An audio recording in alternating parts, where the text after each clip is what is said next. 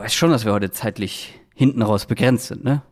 Ich weiß schon, ja, ja, du hast mich ja, du hast es mich deutlich wissen lassen. Ja, eher undeutlich.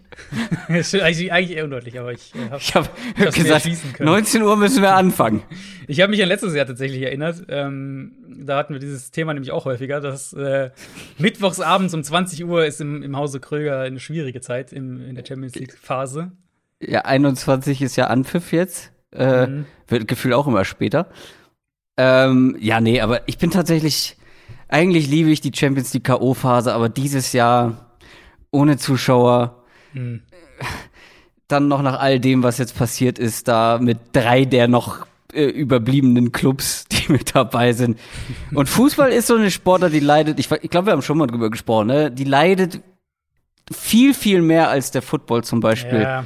unter fehlenden Zuschauern. Ja. Weil das ist halt so im Fluss alles. Das plätschert eh vor sich hin. Also ja. Du kannst eine Hütte voll mit 80.000 Zuschauern haben, wenn das Spiel so vor sich hin plätschert, ist es halt trotzdem langweilig. Und jetzt noch ohne Zuschauer und dann mhm, ja. Chelsea Real, ja gut, das, das könnte unterhaltsam werden. Ja, aufgrund ja. der Spannung vor allem, aber. Und du siehst halt wahrscheinlich ein ganz gutes Spiel, relativ gesehen. Ähm, Im Vergleich zum HSV, was du dir sonst so anschaust, zumindest mal. ähm, naja, und ja. ich finde, also ich finde aber auch, ich finde auch, Football und, und generell die US-Sportarten sind halt einfach viel besser darin, sich zu verkaufen. Und ich finde, das hast du halt jetzt da auch gemerkt. Also klar, ja. es ist nochmal ein anderes Thema, anderer Sport, andere Dynamik und so weiter. Aber in der NFL, und das, das haben wir ja auch, ich glaube, wir haben das auch vorher mal thematisiert gehabt, dass wir da im Vergleich uns relativ wenig Sorgen machen, dass die NFL auch ohne Zuschauer irgendwie was hinbiegen wird, dass es am Bildschirm zumindest jetzt ja, genau. nicht so ganz krass anders ist. Ähm, Im Stadion ist bestimmt auch wie Trainingsspiel. Logisch, gefühlt. total, klar. Dass ja. die Spieler sich da, also ich, beim Football, glaube ich, ist es noch schwieriger, sich als Spieler äh, zu pushen, weil hm. also gerade weil das ja so momentabhängig ist. Ja, das ja. eine Play, jetzt der Moment und äh, das habe ich auch tatsächlich äh, beim Flag Football erlebt, dass du dich da ja noch mehr pushen musst dann für diesen einen Moment und im mhm.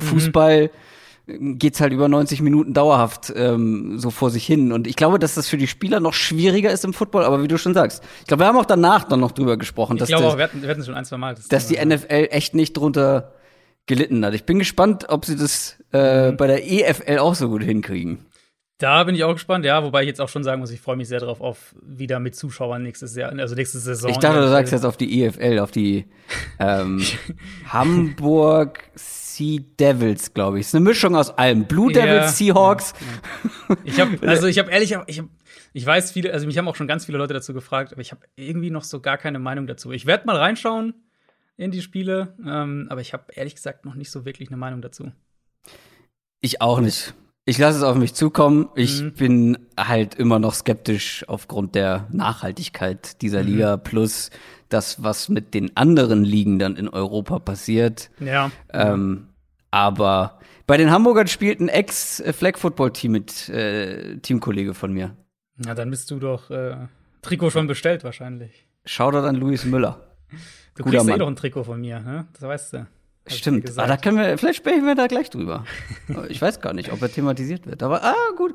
Schöne Überleitung. Jetzt muss ich aber mein Soundboard, mein Soundboard ist verrutscht. Das wir sind, ist wir, sind, wir sind Profis hier, absolut. Ja, kleinen Moment. Geht gleich los.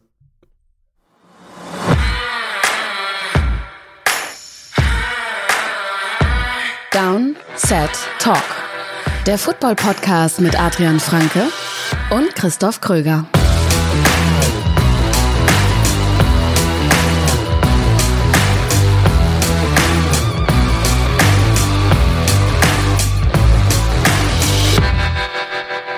Herzlich willkommen zu dieser Folge Downset Talk. Ich habe das, ich habe das Arrangement auf meinem Schreibtisch etwas verändert und äh, das mhm. Soundboard ist etwas, äh, etwas verrutscht. Das ist der offizielle NFL-Podcast von The Sonnens Box mit mir, Christoph Kröger und Adrian Franke. Einen wunderschönen guten Tag. Ja, wer die Folge angemacht hat, der weiß, was wir heute machen. Ich fasse es trotz noch, trotzdem noch mal zusammen um ein bisschen drauf zu teasen. Wir gucken heute natürlich nochmal auf den hinter uns liegenden Draft. Wir machen unser Draft Recap. Wir küren unsere Gewinner, haben natürlich unsere Verlierer mit dabei. also die Mannschaft, wo man die Franchise eigentlich auch dicht machen kann. Ja, das ist alles verloren. Äh, Lieblingspicks haben wir natürlich und, wie wir hier so schön sagen, unsere Unlieblingspicks, weil ich bis heute nicht weiß, was das Gegenteil von einem Lieblingspick ist. Ja, gut, man könnte natürlich sagen, der Hasspick, aber ist vielleicht auch ein bisschen. Ja, obwohl. da sind schon einige dabei gewesen. Da habe ich mit dem Kopf geschüttelt. Mei, oh mei, oh mei. Herzlich willkommen aber auch an alle, die jetzt vielleicht nach dem Draft neu mit dabei sind, haben gemerkt, ach, da in der NFL passiert ja auch äh, zwischen den Saisons einiges. Herzlich willkommen auch an alle neuen Supporter, die wir mit dabei haben bei Patreon. Das sind nämlich einige. Vielen Dank, dass ihr uns unterstützt in dem, was wir hier so machen. Wer das auch möchte, kann mal reinschauen. www.downsettalk.de slash support. Ansonsten freuen wir uns natürlich über jeden Follow bei Twitter, bei Instagram, bei YouTube oder wir freuen uns auch über iTunes Reviews. Ist ja ganz klar. Bevor wir aber zum Draft kommen, gibt es natürlich noch ein paar Neuigkeiten. News aus der NFL. Da haben wir so ganz kurz mal in unserer Downset Short Folge drüber gesprochen. Habe ich noch gar nicht erwähnt. Ne? Wir haben ja schon ein bisschen über den Draft gesprochen, zumindest über die erste Runde. Das haben wir direkt nach der ersten Runde gemacht, ohne Schlaf. Da haben wir ein bisschen drüber gesprochen, dass bei den Packers der Baum brennt. Denn Aaron Rodgers, der Packers Quarterback, möchte ich, ehrlich gesagt weiß ich gar nicht genau, was er möchte. Auf jeden Fall so genau. ist er sauer. Aaron Rodgers ist sauer, deswegen ja. kocht's da hinter den Kulissen und auch vor den Kulissen. Was ist da passiert? Was passiert da jetzt gerade und was mhm. wird da noch passieren vor allem? Also es überschlägt sich ja im Prinzip seit dem ersten Drafttag. Wir, sind, wir haben da ja relativ kurzfristig dann auch darauf reagiert in, in, unserem Recap. Das war ja auch so drei, vier Stunden, bevor die erste Runde losging, kam da die ja. ersten Meldungen. Hier, Aaron Rodgers will nicht mehr für die Packers spielen. So, bam. Und zwar halt nicht von, weiß ich nicht, äh, Hänschen Klein, sondern von Adam Schefter. Also wirklich eine, wo du sagst, Moment mal, was? Adam Schefter? Moment. Ist das, also mein erster, mein erster Instinkt war, zu gucken, ob das von einem verifizierten Account ist oder von irgendeinem so Fake-Account. ich ähm, mache mir gleich einen Troll-Account bei Twitter, Hänschen klein. Wollte ich schon immer mal haben. So, ja, so, ein, so ein zweiter Account, wo ich nur ja. rumpöbeln kann. ein Burner. Ein Burner-Account, ähm, ja. Ja, also der Stand ist, dass Rogers wohl nach dem, was wir wissen, alles, was wir jetzt sagen, ist immer mit so ein bisschen nach dem, was wir wissen, Gerüchte und so weiter, ähm, dass er die Entlassung von Brian Gutekunst, dem GM, haben will. Heute kursieren da auch wieder neue Gerüchte. Es ist im Prinzip jeden Tag was Neues, wie, wie Rogers sich angeblich über ihn, ähm, also über den GM lustig macht in irgendwelchen WhatsApp-Gruppen und so. Zwischendurch hieß es auch, vielleicht will er, dass, dass Jordan Love getradet wird, der Quarterback, den sie letztes Jahr gedraftet haben. Ähm, mhm. Er will auf jeden Fall mehr Geld in Form von einem neuen Vertrag. Das, das ist sicher. Was da noch drumherum ist, da, da rumort es einfach extrem. Also da ist, da ist viel los, da ist viel, da kocht viel. Ähm, und war natürlich auch viel Spekulation dabei, überhaupt keine Frage. Generell muss man ja einfach mal sagen, um mal so einen Schritt zurück zu machen. Ähm, das ist jetzt keine allzu neue Story. Es gab schon vor einigen Monaten berichtet, dass Rogers ein gewisses Mitspracherecht haben will. Wenn ihr euch einfach nur erinnert, was war, ähm, nachdem die Packers gegen die Bucks in den Playoffs verloren haben, da hat Rogers gesagt, ja, mal schauen, ob ich nächstes Jahr auch noch hier bin, so, so sinngemäß. Also gesagt, mhm. weiß gar nicht, ob meine Zukunft hier ist, so, so ähm, als es darum ging, wer jetzt, welche Spieler alles vielleicht das Team in der Free Agency verlassen werden. Mm, das ist nichts Neues, das, ist, das kursiert schon seit einer ganzen Weile.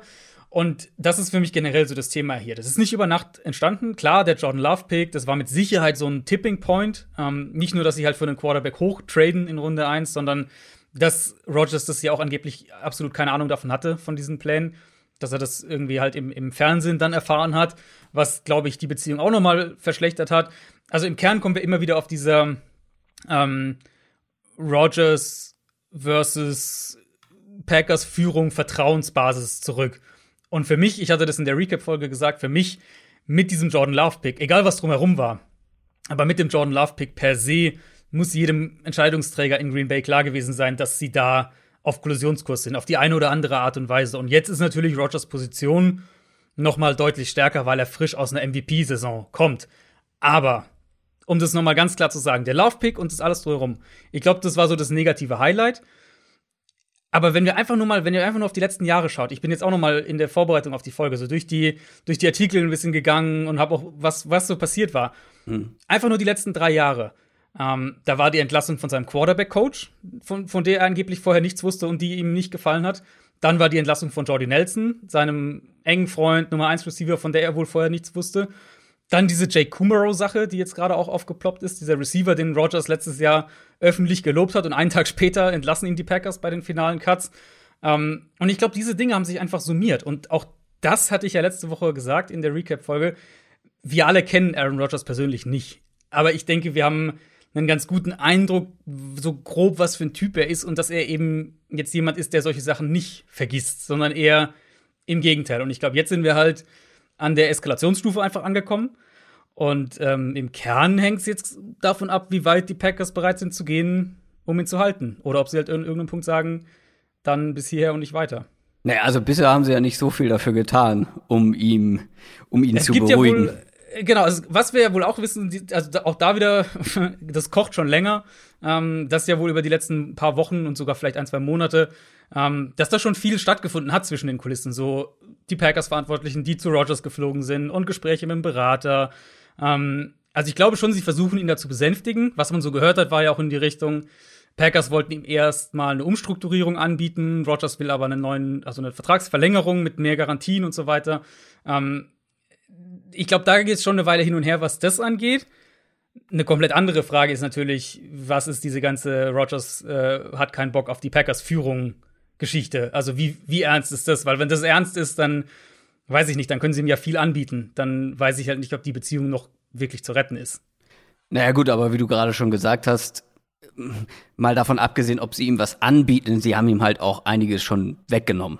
Und wenn es nur offensichtlich genau. Vertrauen ist oder ähm, ja, du, hast die, du, hast, Problem, du hast die Vorfälle ja angesprochen. Ne? Findest du, Aaron Rodgers ist zu dievenhaft? Ich, ich weiß, dass viele das gerade sagen. Ja und nein ist, die, ist meine blöde Antwort. Also auf der einen Seite, so wie das jetzt halt nach außen geleakt ist, wissen wir nicht genau, woher es kommt, aber von den Packers wird es wahrscheinlich eher nicht kommen. Ähm, so finde ich, ist es halt jetzt echt in so eine Schlammschlacht ausgeartet, mhm. an dem Punkt, an dem wir jetzt schon sind. Und das, ähm, das finde ich immer unschön. Auf der anderen Seite sage ich auch, und wir hatten genau die Diskussion auch bei in der ganzen Deshaun Watson äh, will, will Houston verlassen Thematik, ähm, dass du in meinen Augen als Franchise einfach super schlecht beraten bist, wenn du deinem Quarterback nicht zuhörst und wenn du ihn nicht zumindest mit einbeziehst in den Entscheidungsprozess. Und da sage ich ja gar nicht, Aaron Rodgers soll entscheiden, ob sie Jordi Nelson halten oder nicht. Also, das sind alles Entscheidungen, die da gefallen sind, die vom Team getroffen werden und die auch vom Team und vom GM getroffen werden sollten.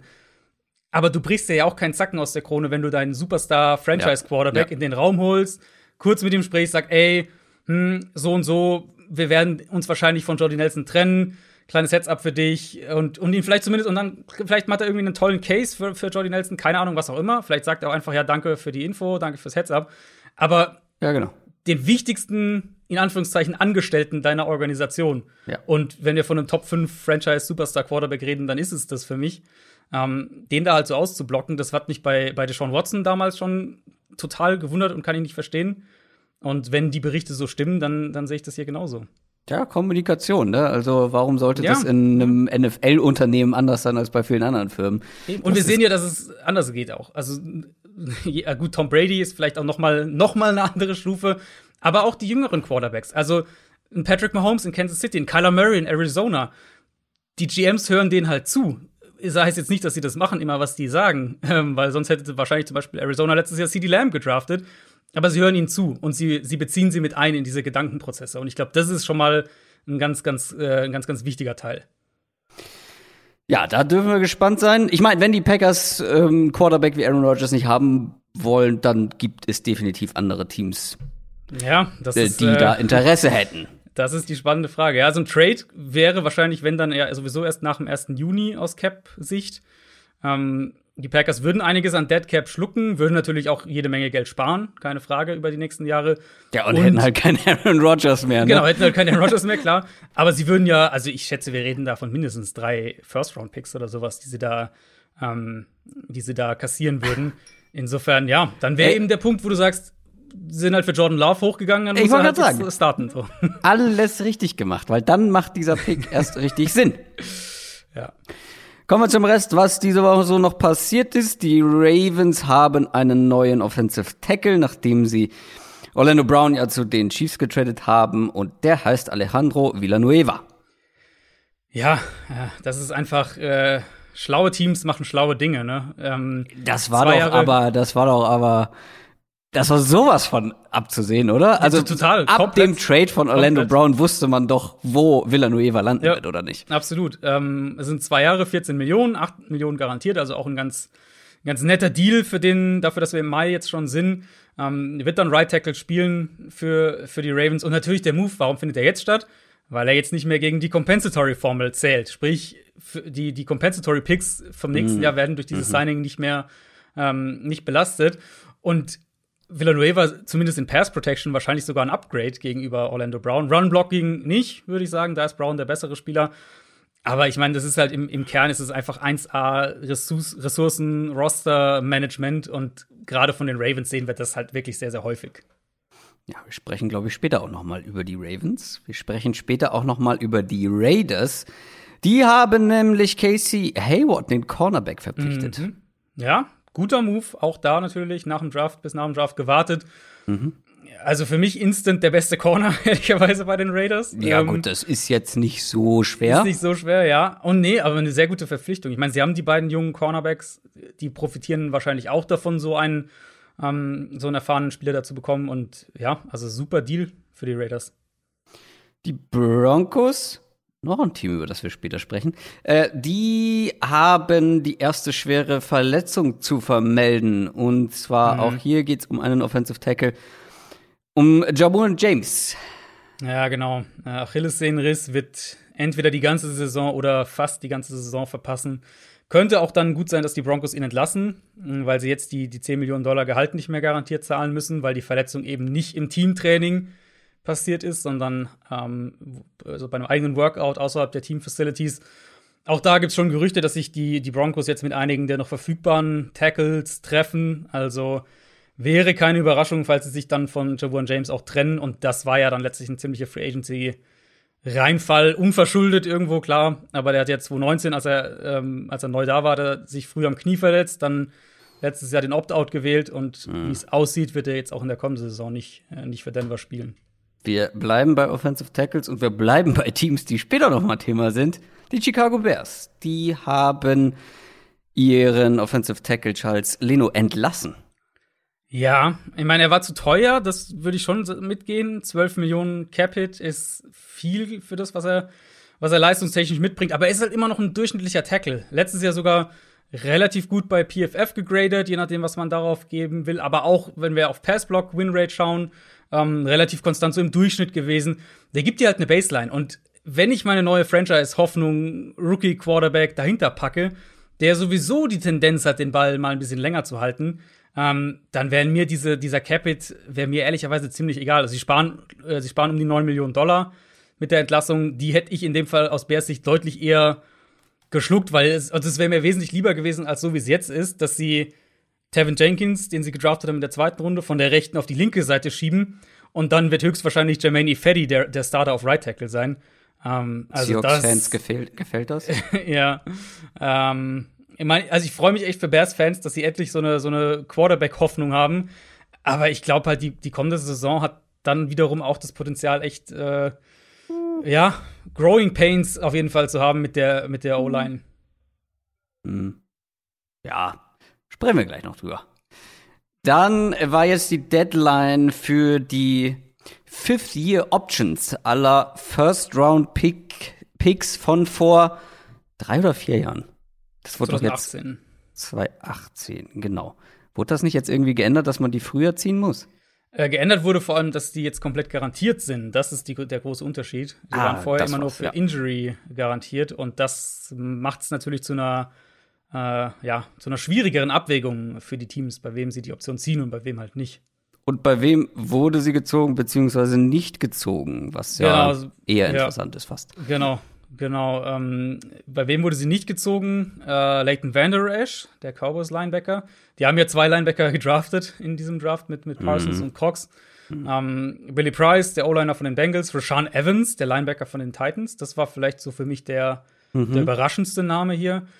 Dann ähm, Terrell Edmonds, der Safety, den die Steelers damals völlig überraschend in der ersten Runde gedraftet haben. Stimmt, ähm, nur weil er der Bruder von äh, Tremaine war. Ja, der war halt zufällig auch da. Ja. Äh, dann Hayden Hurst, der Titan, der mittlerweile bei den Falcons ist, von den Ravens gedraftet wurde. Ähm, Rashad Penny, Seahawks Running Back, auch ein ziemlicher Bust, muss man sagen. Und dann noch das hat Taven keiner Bryan. kommen sehen. Ja, ja. Äh, Taven Bryan, der Jaguars Defensive Tackle, Sony Michel auch, der Patriots Running Back, hat mm, sie auch nicht bekommen. Ja, gut. Auch das, ja. genau, auch das äh, absehbar. Und Mike Hughes, der Vikings Corner, der sich ja irgendwie mm. auch nie so richtig als Starter ja. festsetzen und, und äh, überzeugen konnte. Weißt du, was mir gerade eingefallen ist? Wir haben hier im Podcast nie darüber gesprochen, dass Teddy Bridgewater zu den Broncos getradet wurde. Wirklich nicht? Nee, das, das kam das, nämlich das nach kurz, ja. unserer. Wann, ich, das kam nach der Aufnahme. Mhm. Das kam kurz vor meinem Mock Draft, meinem Live Mock Draft, den ich bei YouTube stimmt, gemacht habe, was mir den kompletten Mock Draft eigentlich zerschossen hat. Ich erinnere mich. Aber gut, dafür lief es noch ganz ordentlich. Aber ich habe den Broncos trotzdem Quarterback gegeben, was ich glaube ich dann nicht mehr gemacht hätte. Wie auch immer, ähm, falls ihr es verpasst haben solltet, Teddy Bridgewater nicht mehr bei den Panthers, sondern jetzt bei den Broncos. Und damit würde ich vorschlagen, gucken wir mal zurück. Der NFL Draft. Der ist nämlich abgeschlossen. Alle sieben Runden plus die undrafted Free Agents. Da wurden auch schon einige gesigned, einige verpflichtet. Tatsächlich, glaube ich, sprechen wir auch über den einen oder anderen. Wir haben oder wir starten jetzt mal mit Gewinnern und Verlierern. Wie immer die Frage an dich. Bin gespannt, wie du diesmal antwortest. Fangen wir positiv oder negativ an? Ähm, ich würde sagen, wir fangen positiv an. Alles klar. Möchtest du anfangen oder soll ich anfangen? Äh, du darfst sehr gerne. Dann, ja, dann äh, Captain Obvious, ne? ähm, den schaffe ich direkt mal aus dem Raum, den hake ich ab. Die Cleveland Browns sind mhm. Eigentlich, glaube ich, mein Top-Gewinner des Drafts. Ja. Ich glaube, letztes Jahr ja auch schon. Aber was soll ich mhm. sagen? Die Browns machen einfach viele Dinge, so wie ich sie vermutlich tun würde, wenn ich da äh, irgendwie hm. eine Verantwortung hätte. Der GM Andrew Barry vor allem mag offensichtlich Spieler, die ich auch sehr gerne mag. Das war letztes Jahr schon so, das ist dieses Jahr wieder so. Es ging in Runde 1 los mit Greg Newsom, dem Cornerback. Das war mein Nummer 3 Cornerback, wo ich gesagt habe, wenn der fit bleibt, hat der das Potenzial, auch einer der zwei besten Cornerbacks dieser ganzen Klasse zu werden. Hat halt so ein paar Injury Concerns, beziehungsweise eine kleine Sample Size. Ähm, und das, also ich hätte, glaube ich, na gut, die Wahrscheinlichkeit war da, dass er bis zu ihnen fällt. Das war jetzt nicht komplett ausgeschlossen. Jalen Phillips zum Beispiel wäre der einzige Spieler, glaube ich, den ich da sogar noch eher genommen hätte. Der war kurz vorher dann weg. Also ich glaube, es mhm. gibt gar keinen Spieler, den ich da. Ja, mir, ich habe noch mal drüber geguckt, wer danach noch gegangen ja. ist. ist. Ich ja, glaube, das, das wäre mein Nummer eins Spieler da gewesen. Ich habe jetzt kein Big Board gemacht, wo ich es jetzt noch mal ähm, ganz genau nachvollziehen kann. Aber das war der erste gute Pick. Dann in Runde zwei Jeremiah Owusu Koramora, der Linebacker, fällt überraschend sehr weit. Den haben viele in der ersten Runde erwartet. Für den haben die Browns hochgetradet. Hochtraden ist immer so eine Sache. Wir sagen ja meistens, oder wir sagen, oft lohnt sich das nicht, wenn es kein Quarterback ist. Aber mhm. hier muss man ja dazu sagen, gucken wir noch mal auf unseren Wunsch-Mock-Draft, den wir gemacht haben das war ja sogar mein Pick an Nummer 26. Also, das kann ich ja in Runde 2 ja, also, an Pick Nummer 52 kann ich das ja überhaupt nicht kritisieren. Und also das, gut, da könnte man natürlich auch jetzt wieder dagegen argumentieren und sagen, naja, aber dann bist du dir ja immer noch, dann argumentierst du ja letztlich immer noch damit, dass du dir sicher bist in deiner Spielerevaluation und das ist ja letztlich ein Teil der Kritik an Uptrades. Ähm, aber ich finde, in dem Fall ist ja der Value auch echt, echt überschaubar, den sie abgeben. Also um den das Trade nicht teuer, ne? Genau, um die ganz kurz zu sagen, sind von 52 auf 59. Also tauschen die beiden sozusagen. Mhm. Und dann tauschen sie dazu 113 gegen 89. Also da reden wir echt von relativ überschaubarem Value, den du da abgibst. Und das, das finde ich dann im Gesamtding okay. Gerade auch so dieser Art Trade, ne, dass du, dass du ähm, zwei Picks gegen zwei Picks tauscht und halt nicht so, wie es zum Beispiel dann die Texans gemacht haben, irgendwie drei Picks gegen einen tauschen oder sowas, weil dann da verlierst du halt eben einfach die Möglichkeit, ähm, mehrere mehrere Lotterietickets sozusagen zu ziehen. Ja, total. Und ähm, ich könnte mir auch richtig gut vorstellen, wie die da saßen. Und ich glaube, der Pick davor war Washington, wo ja auch viele gesagt haben, Washington könnte den in der ersten Runde draften. Und dann machen sie es auch nicht in Runde zwei. Ich glaube, da hat Barry dann gesagt, nee, Leute, also weiter darf der nicht fallen. Wir müssen jetzt irgendwas machen. Und dass sie dann so günstig hoch traden. Und auch was den Rest des Drafts von den Browns angeht, ja, der ist halt, das ist halt auf den Punkt in meinen Augen. Ähm, ein Speed Receiver in der dritten Runde, ja, das ist jetzt vielleicht nicht der Spieler, den ich da genommen hätte. Ähm, aber Speed ist auf der Position etwas, was sie gut gebrauchen können. Aber vor allem, wenn man danach guckt, dann haben sie noch meinen Nummer 5 Defensive Tackle geholt, mhm. der von mir einen Second Round Grade bekommen hat. Generell die Defensive Tackles, kommen wir gleich noch zu einem. Ähm, den hat man in Runde 4 bekommen. Und dann im, mit dem letzten Pick vor allem, sehr auffällig, Dimitri Felton, Running ja. Back, mein Nummer 7 Running Back wohlgemerkt. Da hätte ich in der dritten Runde nicht mal gemeckert. Und äh, ich habe noch mal geguckt in meine Notizen. Ich habe geschrieben, den holst du nicht als Workhorse Back, aber so als Third Down Back, potenzieller Slot Receiver sogar. Das ist so einer, der der richtig gut ist in Sachen Pass Catching, der auch Receiver Erfahrung hat, mit dem du einfach Mismatches kreieren kannst. Jetzt hast du ein Backfield aus Nick Chubb, Kareem Hunt und Dimitri Felton. Huh, das ist, das ist ordentlich. Und dann, um das ganze Ding noch rund zu machen, undrafted Free Agent, meine Nummer drei Defensive Tackle. ähm, der ist wegen Verletzung wohl komplett aus dem Draft gefallen. Da haben wohl viele gesagt, nee, das ist uns zu heiß. Aber als undrafted Free Agent gucken, wie fit ist er, wie, mhm. wie lange hält er durch, so ungefähr. Und wenn der fit bleibt, dann hat der so enormes Potenzial. Und ich glaube, du kannst in meinen Augen kaum besser draften als das, was die Browns gemacht haben, wenn du ein Playoff-Team warst letztes Jahr und dementsprechend ja. spät ja erst jede Runde ursprünglich dran bist. Also äh, gibt's da was zu meckern? Man kann natürlich über einzelne Spieler vielleicht sprechen, wie der, ja. ähm, jetzt habe ich seinen Namen vergessen. Äh, Anthony Schwartz. Schwartz, genau, in Runde drei. Ja, da hätte ich mir auch andere vorstellen können. Ähm, da waren noch ein paar spannende Receiver da, die ich vielleicht eher genommen hätte. Aber ansonsten. Ich mochte den ja sogar ziemlich. Er hatte den eine, Viert eine Viertrunden-Grade, hatte der bei mir, Schwartz. Mhm. Also, und sie haben ihn mit Pick 91, also ganz am Ende der dritten genommen. Insofern mecker ich da gar nicht mehr so wahnsinnig viel. Marvin Wilson ist der Defensive Tackle, den du gerade gemeint hattest noch. Ach, ähm, hab ich den Namen. Der, ja. mhm. äh, genau, der Undrafted. Ja, das, der war eh auch spannend, weil bei dem gab es ja echt auch so ein Wettbieten. Hm, der hat ja von den Browns auch einen ziemlich satten Undrafted ja. Agent Vertrag gekriegt. Ich glaube irgendwie 100 180.000 oder sowas plus plus Signing Bonus irgendwie sowas in der Range. Ja, aber das ähm, ist doch absurd.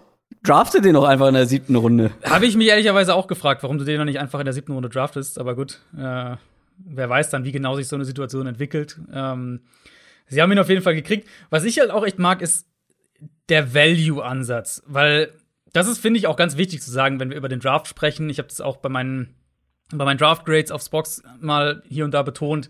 Ähm, es ist halt, glaube ich, also natürlich gehst du einerseits, schaust du, wer hat Spieler gedraftet, die ich mochte. Das ist ja völlig klar, sonst könnten wir uns mhm. auch die zwei Monate Pre-Draft-Berichterstattung schenken.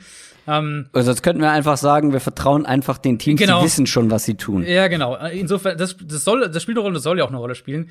Aber ich glaube, wichtig ist halt auch, dass man dann nicht sein eigenes Big Board überschätzt und also sagen, hier, das ist Klar. mein Big Board, bam, das war mein Nummer 75 Spieler, die haben ihn an Nummer 93 genommen, also Stil.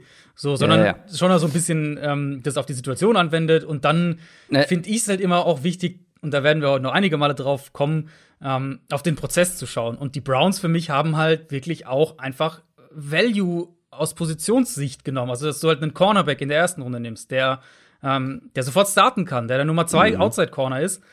Unheimlich wertvolle Position. Dann Owusu Koramoa, okay, Linebacker ist jetzt nicht die wertvollste Position, aber da schaue ich dann wiederum, was bauen die Browns denn in dieser, in dieser Free Agency? Die bauen eine super flexible Defense mit einem John Johnson, den sie geholt haben, mit den Cornerbacks, die sie geholt haben, jetzt Draft und Free Agency.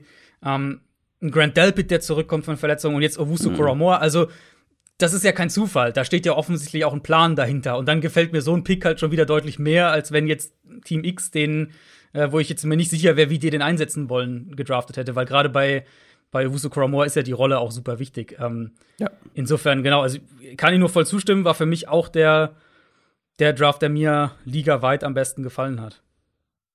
Äh, welcher Draft käme denn bei dir dahinter, hinter den Browns? Dein erster ah, Gewinner. Das, das wären für mich die Ravens dann. Gleiche, können gleich in der Division bleiben. Mhm. mhm.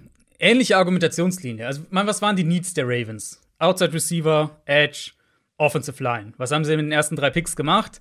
Outside Receiver, Edge, Offensive Line. Und gut, da bringe ich dann natürlich meine Spielerevaluierung mit rein, klar. Ähm, in meinen Augen halt jeweils auch mit guten Picks. Ich war ja bei Bateman höher als du. Ende erste mhm. Runde war genau die Range, in der ich ihn hatte. Mhm. Ich finde, der passt halt auch perfekt nach Baltimore. Sie haben genug von diesen Slot-Speed-Optionen. Watkins so ja. ein bisschen als klassischen Outside-Receiver und Bateman eben ein Receiver, der Outside gewinnen kann mit seinem Release, aber auch im Slot spielen kann mit der Physis. Ich glaube, der wird die sehr, sehr gut ergänzen. Dann ähm, Oway, den sie, den sie ja noch in der ersten Runde gedraftet haben, so ein absolut typischer Ravens-Pick, so ein Freak, Freak of Edge Rusher, der, äh, den ich auch genau in der Range hatte, Ende erste Runde und packt den in so eine aggressive Ravens-Defense, wo er eins gegen eins bekommt, wo er seine Athletik ausspielen kann. Ich glaube, das wird auch äh, gut und, und früh funktionieren. Und dann halt Ben Cleveland in Runde 3, den ich für wenige Teams in der Range gemocht hätte. Aber halt auch da wieder idealer Fit für die Ravens. Das ist ein kompletter Mauler, der Leute einfach an der Line of Scrimmage zerstört. Und äh, die Ravens hatten letztes Jahr Probleme in der Interior Line. Also auch da, sie haben jetzt letztlich auf beiden Guard-Spots ein Upgrade in dieser Offseason sich geholt. Also auch das hat mir sehr gut gefallen.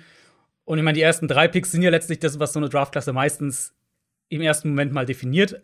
Aber ich ja. fand halt Baltimore auch darüber hinaus. Tylen Wallace, sehr gut, finde ich, ein sehr, sehr guter ähm, Pick, der das auch noch mal so eine vertikale Waffe gibt.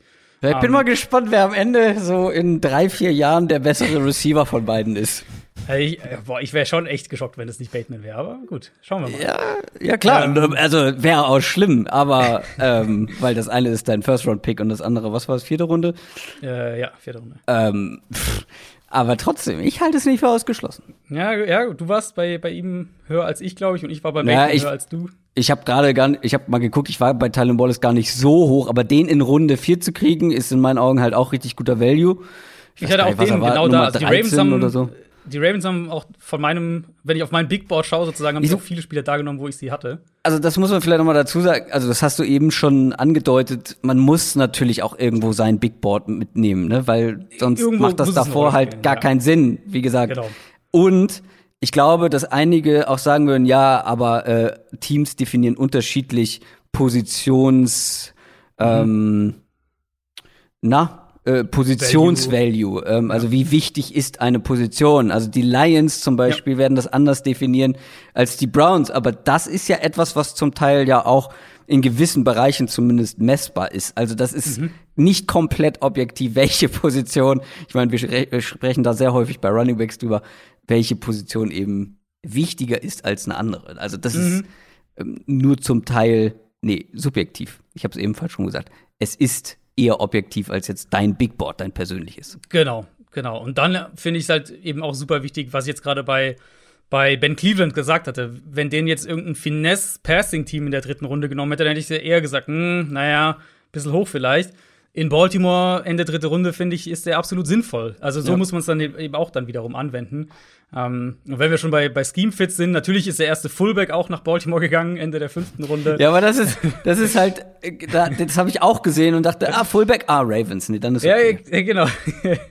ähm, und dann, um das, um das, das Value-Paket komplett zu machen, haben sie ja auch noch mit dem mit dem Downtrade Arizonas Viertrunden-Pick 2022 mitgenommen. Also den nehmen sie ja auch noch als, als Bonus aus diesem Draft mit für mich einfach neben, neben dem, was die Browns gemacht haben, in der Kombination aus, wo waren die Team Needs, wo ist der Value, welche Position haben sie adressiert, ähm, Scheme Fits, war das einfach ein absoluter Home Run Draft für mich. Und, und als ob das nicht reichen würde, haben sie ja dann auch noch ähm, Darius Washington als undrafted Free Agent geholt, weil natürlich der, der, der spektakulärste Playmaking Safety, der halt zu klein ist und deswegen aus dem Draft fällt.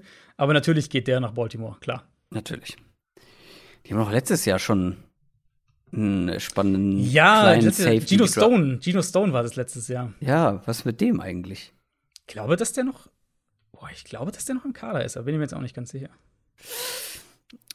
Soll ich weitermachen mit meiner, mhm. mit meinem zweiten Gewinner? Also ich habe die jetzt gar nicht groß gerankt, obwohl wahrscheinlich kann man das bei meinen Gewinnern schon so sagen. Äh, die Bears kommen als nächstes bei mir. Ich habe es ja schon in unserem kleinen Downset Short angedeutet. Das war nur nach der ersten Runde.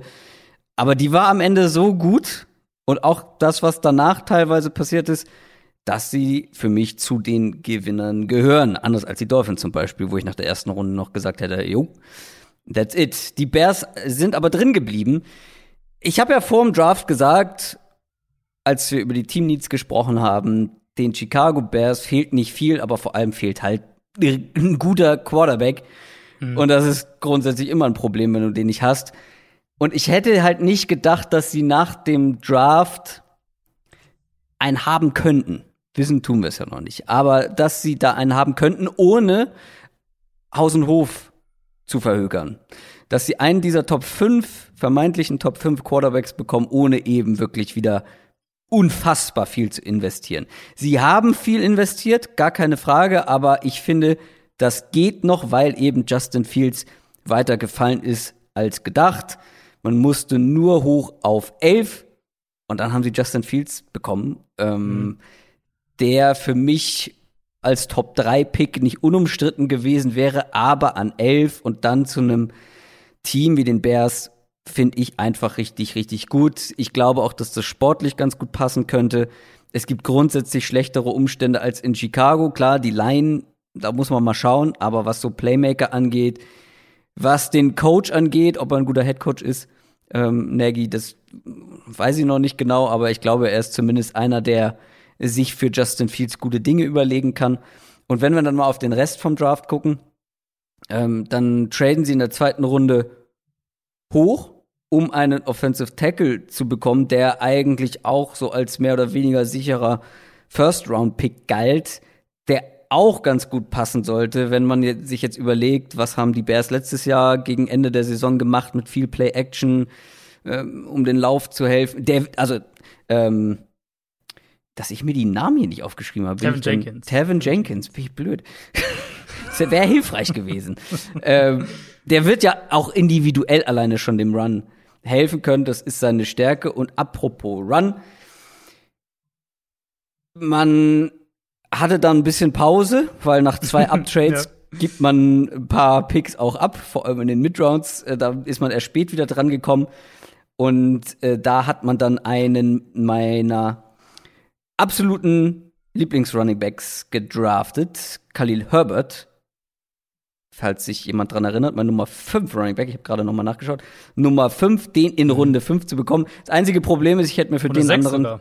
Runde 6. Runde 6 ähm, er ist so eine Kopie von Montgomery. Ja. Und das ja. ist nicht der beste Spot für ihn, glaube ich, weil ich weiß nicht, wie viel Einsatzzeiten, wie viele Snaps wird er sehen weil Montgomery ist, glaube ich, dann doch noch mal ein Stück besser.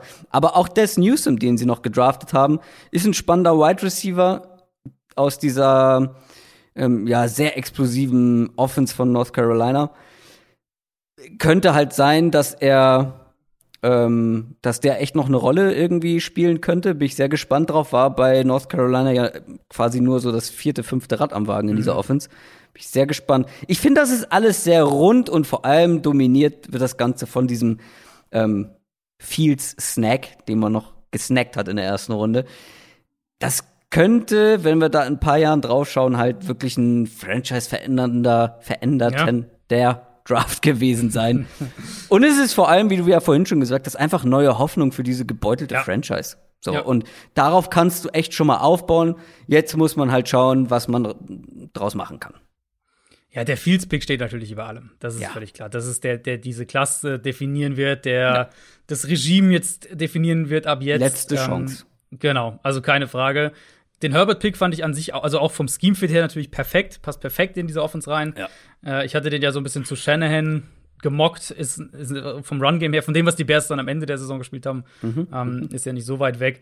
Also auch das, Newsom könnte ich mir sogar auch so als so eine Art Gadget-Waffe vorstellen. So ein bisschen, haben, hätten sie dann zwei davon mit Terry Cohen und, und des Newsom. Da kannst du natürlich auch kreativ werden, wenn, äh, wenn du das möchtest.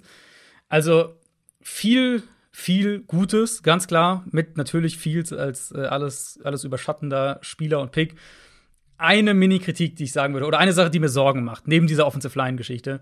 Ähm, Ryan Pace, der GM, war jetzt in den letzten Jahren, ich habe ihn auch oft dafür kritisiert, war in den letzten Jahren einfach niemand, der in meinen Augen Draft Value gut behandelt hat und gut damit umgegangen ist und gut gewirtschaftet hat.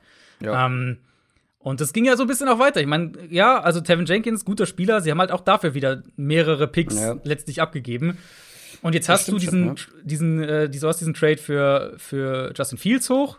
Keine Kritik daran, aber der ist jetzt nun mal da. Der hat dich ähm, deine Erst- und Viertrunden-Pick nächstes Jahr unter anderem mhm. gekostet. Mhm. Und dann halt noch mal hochzugehen und sie haben für den, sie haben für den Pick letztlich für 39 und 151 haben sie Pick Nummer 52, Pick Nummer 83 und Pick Nummer 204 bezahlt. Ähm, für die Bears wird es halt super wichtig sein, diesen Draft Value, den sie abgegeben haben jetzt in diesem Jahr, äh, den wieder reinzuholen. Und ich mache mir so ein bisschen Sorgen, dass Ryan Pace nicht der richtige GM dafür ist, weil er hat es bisher zumindest mhm. noch nicht gezeigt, dass das so seine, seine Stärke ist, sondern war immer eher einer, ich gehe für meine Guys hoch, ähm, GM.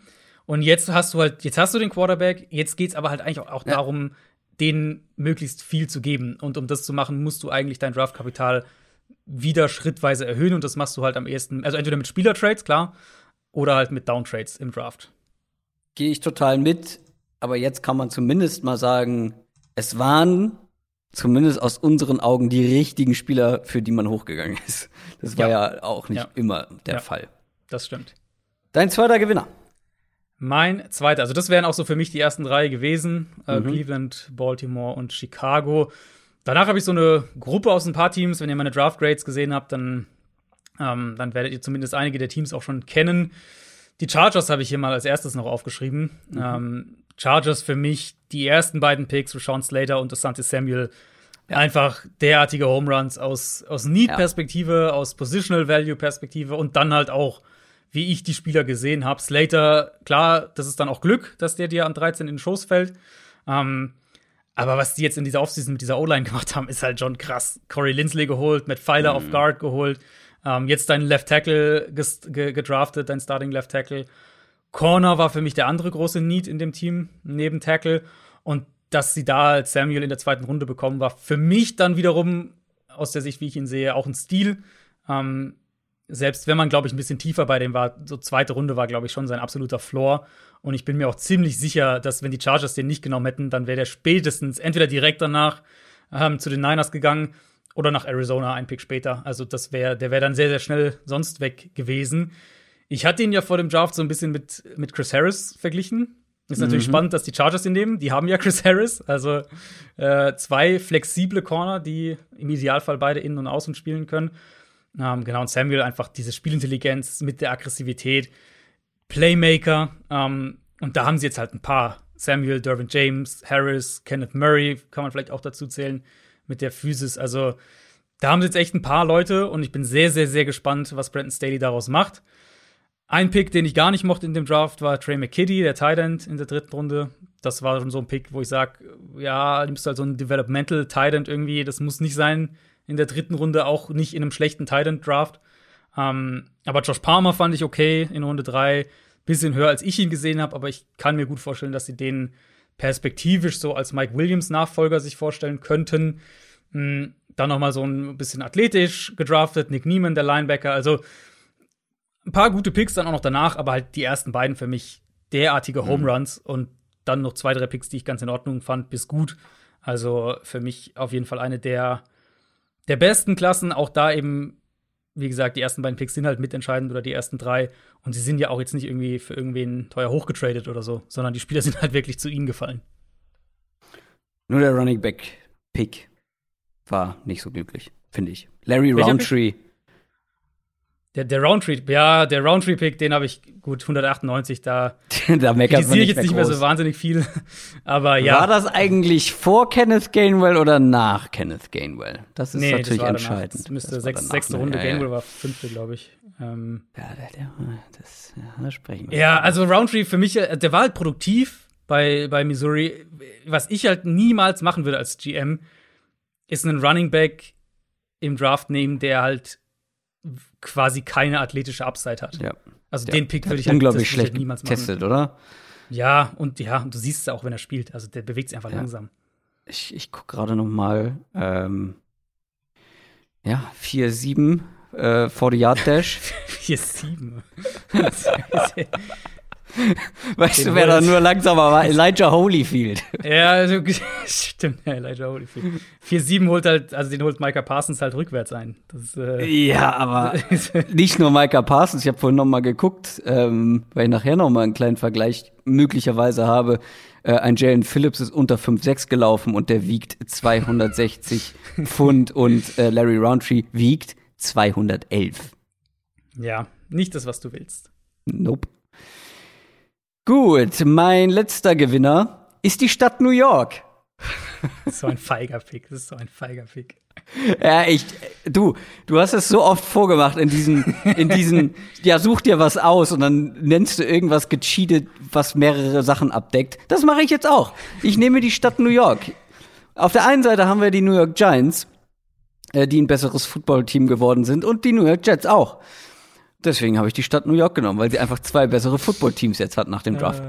Die Giants, die haben nicht ihren Spieler bekommen, wo wir schon wussten, wer der Spieler sein wird, weil äh, Markus Kuhn uns das bei unserem Richtig. The Zone Stream Richtig. am Abend vor der ersten Runde quasi verraten hat, hat das nur so sarkastisch verpackt, dass wir es ihm nicht geglaubt haben, so richtig. Ja, wir sind nicht so richtig gar nicht drauf angesprungen, gell? aber äh, es wäre, also was man danach gehört hat, es wäre wohl wirklich. Es war, glaube ich, nicht gelogen, auf jeden ja, Fall, dass sie ihn gern gehabt hätten. Devontae Smith, der war nicht mehr da. JC Horn, von dem man gehört hat, das war so mein, meine, meine Prediction, war auch nicht mehr da. Ähm, und dann hat man sich tatsächlich gesagt, Dave Gettleman hat sich überraschenderweise, ich glaube, war das erste Mal, dass Dave mhm. Gettleman in der ersten Runde nach hinten getradet ist, also zurückgetradet ist. Aber das war natürlich genau die richtige Entscheidung. Wenn dein ja. Spiel, wenn deine ja. Spieler nicht mehr da sind, nimmst du nicht irgendeinen, der dann vielleicht zu früh wäre, Raiders, passt auf, ähm, sondern gehst nach hinten und ja, sammelst noch ein paar zusätzliche Picks ein. Und dann haben sie Kadarius Tony geholt. Ähm, der wäre zwar nicht unbedingt meine allererste Wahl gewesen an der Stelle, aber ich mochte den ja eh sehr gerne. Ich glaube ja auch, deutlich mehr als du, war mein Nummer 5 Receiver und ist, glaube ich, einfach auch eine super Ergänzung zu den Receivern, die sie haben, mit, mit Golladay und Co. So ein kleiner, schneller, quirliger Re Receiver, den haben sie so in der Form noch nicht. Aber auch wenn wir danach gucken, ähm, gerade in Runde 2 und 3 haben sie noch zwei meiner absoluten Favorites geholt, äh, mit Ojolari, ähm, auch hier Need adressiert mit, mit mhm. Outside äh, Pass Rush mit, mit Edge-Verteidigung, der auch tiefer gefallen ist als erwartet. Auch hier, glaube ich, ähm, mit, mit Verletzungen. Irgendwas mit Knie, genau, Knie. ging da rum, ja. Ja, aber Speed Rusher.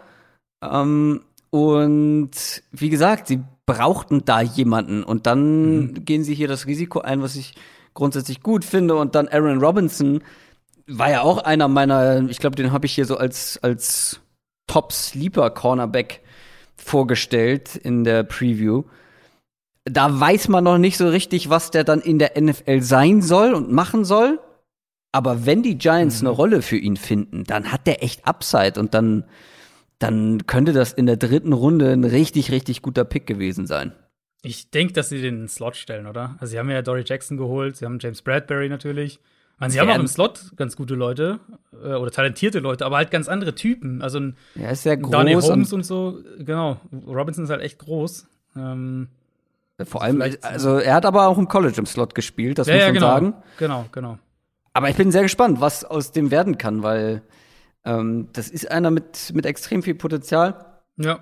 Ähm, grundsätzlich die Giants, also gerade diese ersten drei Picks machen das für mich einfach zu einem zu einem Gewinner-Pick Willst ja, du noch Picks, was zu den also, Giants sagen, bevor ich zu den Jets komme, um mein, meine New York-Storyline abzuhaken?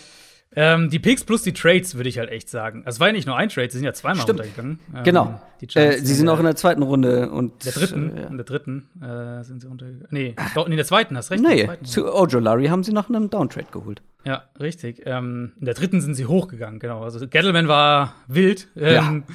Aber ich finde halt mit diesen Trades macht diese Klasse noch mal so viel besser. Also ich, ich bin bei Tony ein bisschen skeptischer. Ich hoffe, dass sie den auch gut einsetzen und so, aber das wäre jetzt nicht mein Erstrunden-Receiver gewesen, den ich unbedingt gewollt hätte. Ähm, umso mehr mag ich den Ojolari-Pick, natürlich, sofern er fit bleibt. Genau, Robinson genau, war genau da in der Range, wo ich ihn hatte. Also insofern alles, alles gut. Value-Position auch da. Aber mit den Trades eben. Also sie haben ja ähm, der, der Zweitrunden Trade hat ihnen einen Drittrunden-Pick für nächstes Jahr unter anderem eingebracht. Mhm. Und der Erstrunden-Trade hat ihnen äh, eben den, was wir gerade bei den Bears hatten, den Erst- und Viertrunden-Pick nächstes ja. Jahr eingebracht. Sprich, ja. Die Giants haben jetzt enorme Munition schon im Draft nächstes Jahr, falls du halt vielleicht für den Quarterback dann hochgehst. Also, das ist, die, die Überlegung muss man ja einfach, äh, wir kommen gleich ja. noch zu einem anderen Team, wo das auch ein valides Argument ist. Ähm, die Überlegung muss man ja haben. Und in dem Gesamtpaket eben mit dem Value, den sie mitgenommen haben, auch an, aus, aus Pick-Perspektive, ja. ja. fand ich, das war, war das auch ein super Draft.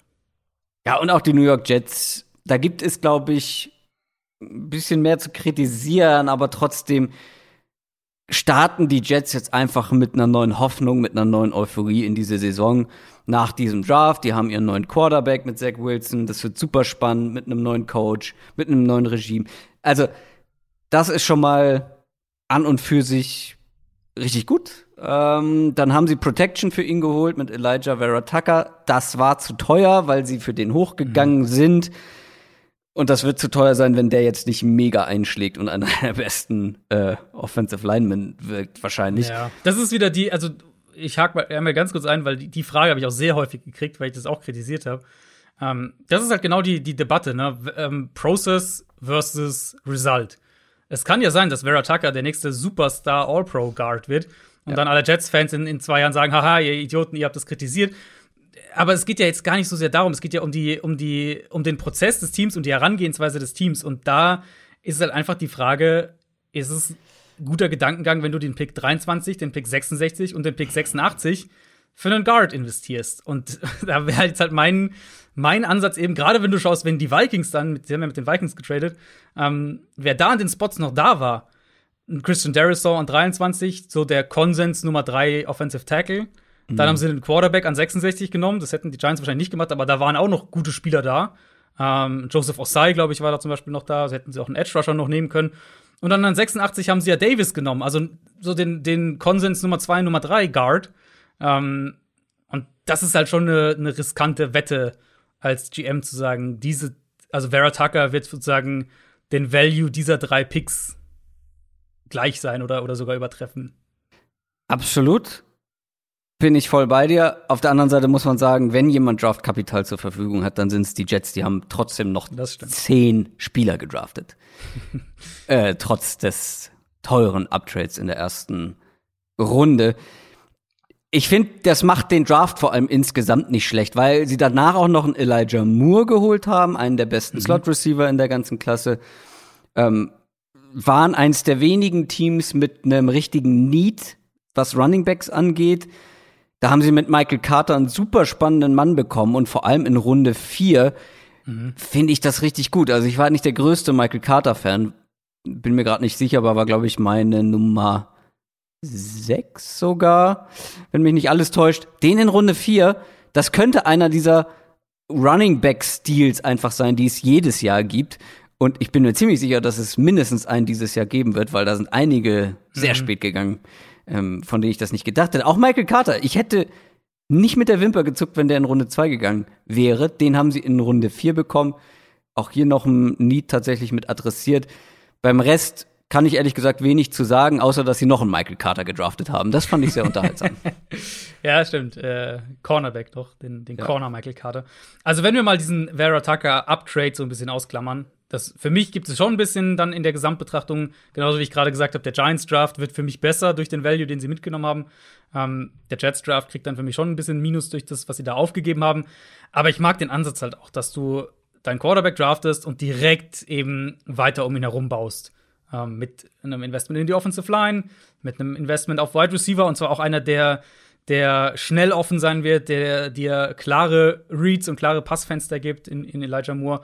Und Carter stimme ich dir auch voll zu. Also ich hatte ihn, glaube ich, als Nummer 5 Running Back. Also auf jeden Fall auch so in dieser äh, späte dritte, frühe vierte Runde. Insofern bin ich da vom Value her voll dabei sogar. Und Scheme Fit plus Receiving Upside mag ich sehr den Pick an der Stelle. Ja. Also äh, sehr, sehr viel, sehr, sehr Gutes. Es gab noch ein, zwei Picks in den späteren, ähm, in den späteren Runden, wo vielleicht auch eine Überraschung dabei sein könnte. Ähm, Hamza Naziruddin, der Safety von Florida State beispielsweise, war so einer, der ein enormer physischer Safety, der, mhm. der vielleicht auch wirklich Sub-Package Linebacker spielen kann. in der NFL. Ähm, da waren auch noch ein, zwei gute Picks. Also ich mag die, ich mochte die, die grundlegende Strategie eben, du draftest deinen Quarterback und baust direkt um ihn. Aber du hast noch einen dritten und letzten Gewinner des Drafts. Genau, ähm, da können wir auch gleich mit der Quarterback-Sache weitermachen. Äh, Philadelphia Eagles sind mein drittes Team. Wer meine Grades gelesen hat, und wir werden ja auch noch zu einem einen oder anderen Team gleich kommen, ähm, der hat gesehen, dass ich sehr, sehr skeptisch und sehr kritisch bei einigen Teams war, allen voran Carolina und Denver, die äh, eben keinen Quarterback genommen haben. Und ich, also komplett ausnehmen davon kann man die Eagles ja nicht. Die hätten ja an 10 äh, Fields oder Mac Jones nehmen können, haben es nicht gemacht. Und ja, würde ich durchaus auch da kritisch anmerken. Aber warum sind sie trotzdem bei mir bei den Gewinnern? Nochmal, Gesamtprozess. Die Eagles stehen nächstes Jahr vermutlich mit drei Erstrunden-Picks da. ähm, der eine ist von dem Downtrade mit Miami, den sie ja schon vor dem Draft gemacht hatten. Mhm. Ähm, dann die eigener natürlich, klar. Und der andere ist höchstwahrscheinlich von den Colts, sofern Carson Wentz diese 75% der Snaps spielt. Also aller Voraussicht nach stehen die mit, mit drei Erstrunden-Picks da. Und in dem Gedankengang fand ich es aus Eagles Sicht deutlich nachvollziehbarer, dass die auf die beiden, äh, auf Fields und Jones verzichtet haben, die sie halt vielleicht einfach nicht so sehr mochten und so weiter. Alles, alles okay. Aber halt mit der Idee im Hinterkopf, Punkt eins, wir haben von Jalen Hurts weniger gesehen, als jetzt ein Sam Darnold gezeigt hat oder eben die Broncos-Kombination, Drew Locke und, und Teddy mhm. Bridgewater. Mhm. Und sie haben halt die Munition, um nächstes Jahr gegebenenfalls hochgehen zu können für einen Quarterback. Ähm, was die Spieler dann angeht, da, also wer unsere Draft-Folgen gehört hat, den dürfte das nicht überraschen, weil das waren halt, äh, das waren so viele Spieler, die ich mochte in der Klasse. Devonta Smith einfach mag ich extrem. Ich fand es auch gut, dass die Eagles nicht wegen dem Jalen Rager-Pick letztes Jahr gesagt haben, irgendwie noch ein Receiver Runde 1 machen wir nicht, sondern nee. gerade das ist eine Position, wo du in meinen Augen durchaus auch mehrere Premium-Ressourcen reinstecken kannst. Ähm, ist ja auch ein ganz anderer Spielertyp. Also ja. Genau, ja, ja, genau. Ist, ja. ist äh, viel mehr noch, also kann, kann halt wirklich auch eine Nummer 1 werden. Ähm, Landon Dickerson war der beste Center im Draft für mich. Und ohne die Verletzungsvorgeschichte auch ein legitimer First-Round-Pick ähm, wäre das gewesen. Der wird wahrscheinlich direkt auf Guard starten und kann dann ja, irgendwann Jason Kelsey auf Center beerben. Also auch das, wenn er fit bleibt, ein absoluter Home-Run-Pick. Ich mochte ja auch Milton Williams, den Drittrunden-Pick, der ja mhm. offenbar waren die, was gab's ja in Philadelphia äh, so, ein bisschen geteilte Meinung. Sie wollten ja wohl eigentlich den, den Defensive Tackle, der direkt vor ihnen ging. Ähm, Ali McNeil war das, glaube ich. Und dann haben sie halt sich auf Milton Williams äh, gesettelt. Aber der hat halt echte Pass-Rusher-Upside. Der hat brutale Athletik, ähm, hat brutal athletisch getestet. Wirklich ein Spieler, der, glaube ich, in meinen Augen sich entwickeln kann und dann wirklich auch ein gefährlicher Spieler werden kann. Und dann selbst so, wenn wir Richtung Tag 3 schauen, also ein Patrick Johnson beispielsweise, den Tulane Edge, ähm, den sie ganz am Ende erst gedraftet haben, das ist so ein, so ein explosiver Speed-Rusher, den ich in Runde 4 nicht kritisiert hätte und sie nehmen ihn in Runde 7. Ähm, ja, also das war für mich wirklich einer der von vorne bis hinten eigentlich einer der. Ich habe jetzt bewusst einen Spieler ausgelassen, weil ich weiß, dass du mit Sicherheit über den noch sprechen willst, in, in Kenneth Gainwell. ähm, aber es war so für mich von oben bis unten eigentlich ein Draft mit super vielen Spielern, die ich mochte, die für mich halt entweder Value-Picks an der Stelle waren oder genau da, wo ich sie auch gesehen habe. Und ja, ähm, wenn wir eben, so wie ich gerade diese Prozesssache, Quarterback nächstes Jahr, ja. wenn wir das so ein bisschen im Hinterkopf behalten, für mich auch absolut einer der Top-Drafts. Und ich muss ja noch dazu sagen, ich hätte Justin Fields natürlich nicht kritisiert, aber auf der anderen Seite sehe ich ja noch mehr Potenzial in Jalen Hurts als du. Mhm. Ähm, und ich weiß gar nicht, wie viel besser man dann da aufgestellt gewesen wäre. Schon besser, ja, äh, weil Jalen Hurts weil Jalen Hurts ist limitiert und Justin Fields wird vermutlich der bessere Quarterback sein. Wie gesagt, mhm. ist komplett ins Dunkle. Aber ich habe ja damals gesagt, ich kann mir vorstellen, dass Jalen Hurts ein okayer Starting Quarterback.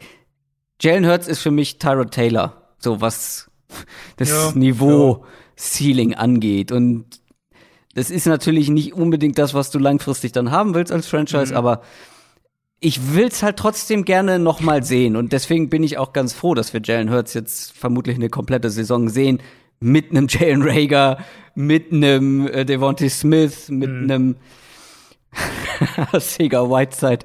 ähm, Boah, die ähm, Eagles sind echt dein Team, ey. Die ja, ja, ja, ja, weil ich habe jetzt bei den Lieblingspicks habe ich natürlich Kenneth Gainwell ein bisschen ausgeklammert, weil ich alle Picks, über die wir möglicherweise schon gesprochen haben, ausgeklammert haben. Aber Kenneth Gainwell, Anfang Runde 5, mein Nummer 1 Running Back. und ich weiß, dass das natürlich ein bisschen übertrieben war und mit sehr viel sehr viel Liebe äh, da einhergegangen ist, dass der an eins, dass ich den an eins gesetzt habe. Ähm, da muss schon viel zusammenkommen, dass der der beste Running Back aus diesem Draft wird. Gar keine Frage. Aber mir ist trotzdem unerklärlich, wie der so weit fallen konnte. Ich habe es bei Demetric Felton schon mal gesagt. Die NFL hat die Running Backs grundsätzlich komplett anders eingeschätzt als ich. Komplett. Mhm. Also die einzigen, die da irgendwie in der ähnlichen Region vom Bord gegangen sind, sind, naja, die sogar zu hoch, Najee Harris, Travis Etienne und dann Javonte Williams. Hm. Und der Rest, also das, da sind ja einige. Wurde Kylin Hill überhaupt gepickt? Ja, ganz am Ende. Äh, Packers haben den gedraftet tatsächlich. Da habe ich noch geschrieben. Ähm, Ach ja, stimmt. Für mich hat der, hat der, der Kylin Hill Pick, das hat für mich mehr Upside als der AJ Dillon Pick letztes Jahr. Und die hatte ich beide, also ich hatte Kylin Hill, glaube ich, drei Runden höher gegradet ja. pre-Draft als AJ Dillon damals. Ähm, ja. Problem, was Kenneth Gainwell angeht, also ja, total mein Team. Jalen Rager mochte ich sehr, sehr gern. Mhm. Asiga Whiteside. Gainwell, Asiga Whiteside. Nur Devontae Smith. Wenn sie da einen anderen genommen hätten. Terrace Marshall zum Beispiel. ähm, was mich an diesem Pick halt nur ein bisschen stört, weil mir haben natürlich sehr, sehr viele Leute dann geschrieben, schon vorher, warum ist der noch auf dem Board? Mhm. Zu Recht auch. Da muss man dazu sagen, vielleicht muss man das an der Stelle noch mal erwähnen, weil ich hatte das Gefühl, viele fanden das lustig im Sinne von, äh, ah, du hast den ja voll falsch eingeschätzt. Wir versuchen ja nicht zu prophezeien, wie die NFL mhm. die Spieler einschätzt. Ja. Also es hat ja überhaupt nichts zu bedeuten. Genauso wenig wie damals äh, es etwas zu bedeuten hatte, dass Asiga Whiteside der erste Wide Receiver war, der vom Bot gegangen ist und mein Wide Receiver Nummer eins war. also vor allem im Nachhinein hat das ja wirklich gar nichts zu bedeuten gehabt. Und wer weiß, wie Kenneth Gainwell einschlagen wird. Problem ist halt, ähm, lange Rede, kurzer Sinn, ich hätte mir deutlich bessere Spots für ihn vorstellen können mhm. als die Eagles, weil die haben Sanders, die haben Scott, Boston Scott, Miles Sanders, ähm, die beide den Ball fangen können. Insgesamt haben die jetzt sieben Running Backs, wenn mich nicht alles täuscht. Und einer ja, davon, ja. übrigens, weil wir vorhin von ihm gesprochen haben, Elijah Ist, Holyfield. Ja, ich weiß, habe ich auch gesehen. ja. Also, ähm, ich hätte mir, also alles wäre besser, oder jedes Team wäre besser gewesen, die einen Pass-Catching-Back brauchen. Mhm. Aber die Eagles brauchen nicht zwingend so einen Back. Also. Das ist halt so eine Gadget-Rolle, die er wahrscheinlich haben wird. Bugs, übrigens. Bugs. Das wäre der perfekte Spot und sie hatten fünf Runden. Zeit. Vier Runden. Ja, ja, ja. Also, ich, hab, ich habe es dir schon mal geschrieben. Ich hab, war dieses Jahr war ich relativ gut, was meine, was meine Einschätzung der Spieler und wie die NFL sie gesehen hat. Klar, da waren ein paar auch völlig daneben, aber. Aber so es ist nicht dein Ziel. Also, nee, nee, nee, nee, ist nicht mein ne? Ziel, genau. Also gar nicht. Das war dann mehr so eine Beobachtung. Ja. Ähm, also ich hatte Gainwell ja späte dritte, frühe vierte Runde. Insofern ist jetzt fünfte Runde auch da später, als ich es gedacht hätte. Ich hätte natürlich niemals gedacht, dass, dass Kenny Nwangu vor ihm geht. Das hätte ich niemals gedacht. So, und ähm, Kenny Nwangu Ganz kurz, da möchte ich einhaken. Ja. Weil ich habe bei Twitter gesehen, dass du, beziehungsweise du hast mir, glaube ich, auch geschrieben, hier Nwangu vor Kenneth Gainwell. Ja. Und hast auch den äh, Pick bei Twitter abgefeiert. Aber da muss ich mal wirklich dich kritisieren. Denn, ja. pass auf, wie kannst du einen Pick gut finden, wo in Runde 4 dein Nummer 10 Running Back gepickt wird, obwohl dein Nummer 4 Running Back noch da ist? Ja, ist fair. Ist, also ist natürlich ein völlig anderer Spieler. Ähm, Gainwell, ich fand das auch sowieso spannend. Die Vikings, ähm, über die sprechen wir jetzt heute, glaube ich, nicht mehr so wahnsinnig viel, aber die Vikings haben wahrscheinlich die besten, beiden besten Returner in der Klasse gedraftet mit Nwangu und Emil Smith Marset. Äh, also auch sowas ist natürlich kein Zufall, wenn sowas passiert. Mhm. Das war halt so ein Spieler, wo es mich sozusagen gefreut hat, dass ich den halt auf 10 hatte. Ja. Ich habe den nirgends sonst auf so hoch als Running Back gesehen. Kann ich total und die. NFL äh, den offensichtlich auch hoch einschätzt. Defensive Tackle war ich relativ nah. Also meine Top 5 waren auch die ersten fünf, nicht exakt in der Reihenfolge, aber ich glaube fast genau in der Reihenfolge. Die ersten fünf Defensive Tackles, die, ja. die äh, gedraftet wurden. Da war ich komplett weit weg. Ähm, und Jalen Phillips, das hat mich auch gefreut, dass Jalen Phillips der erste Edge ja. war, der gedraftet wurde, weil vom Talent her war es für mich kein ja. No-Contest sozusagen. Ja. Ja, da sind wir einer Meinung gewesen. Ja. Ähm, das waren unsere Gewinner, oder hattest du noch was zu den Eagles? Äh, nö, ähm, gute Klasse. Ich glaube, die Eagles werden trotzdem so ein bisschen ein Übergangsjahr vor sich haben. Ähm, Absolut, aber davon sind wir ja eh ausgegangen. Genau, ich, also ich würde, um das nochmal abschließend zu sagen, ich würde den Draft kritischer sehen, wenn sie nicht diese Munition hätten nächstes Jahr. Mhm. Aber halt mit der Aussicht, drei Erstrundenpicks zu haben, ist halt der, der Spielraum auch größer zu sagen, okay, wir sind jetzt von Fields vielleicht nicht so total überzeugt. Genau. Dann warten wir noch ein Jahr. Und dann finde ich das auch komplett in Ordnung. Du kannst nicht genau. ja, einen genau. Quarterback draften, nur weil alle sagen, den hättest du da draften müssen. Aber wir sprechen gleich auch noch mal über Justin Fields. Oder direkt jetzt, wenn wir zu den Verlierern kommen. Ich fange mal mit den Broncos an. Mhm. Bei den Denver Broncos ist nämlich das Thema oder das Problem aus meiner Sicht nicht die Spieler, die sie gepickt haben, sondern die Spieler, die sie nicht gepickt haben. Ja. Dass man Drew Lock noch nicht komplett abhakt, ist eine Sache.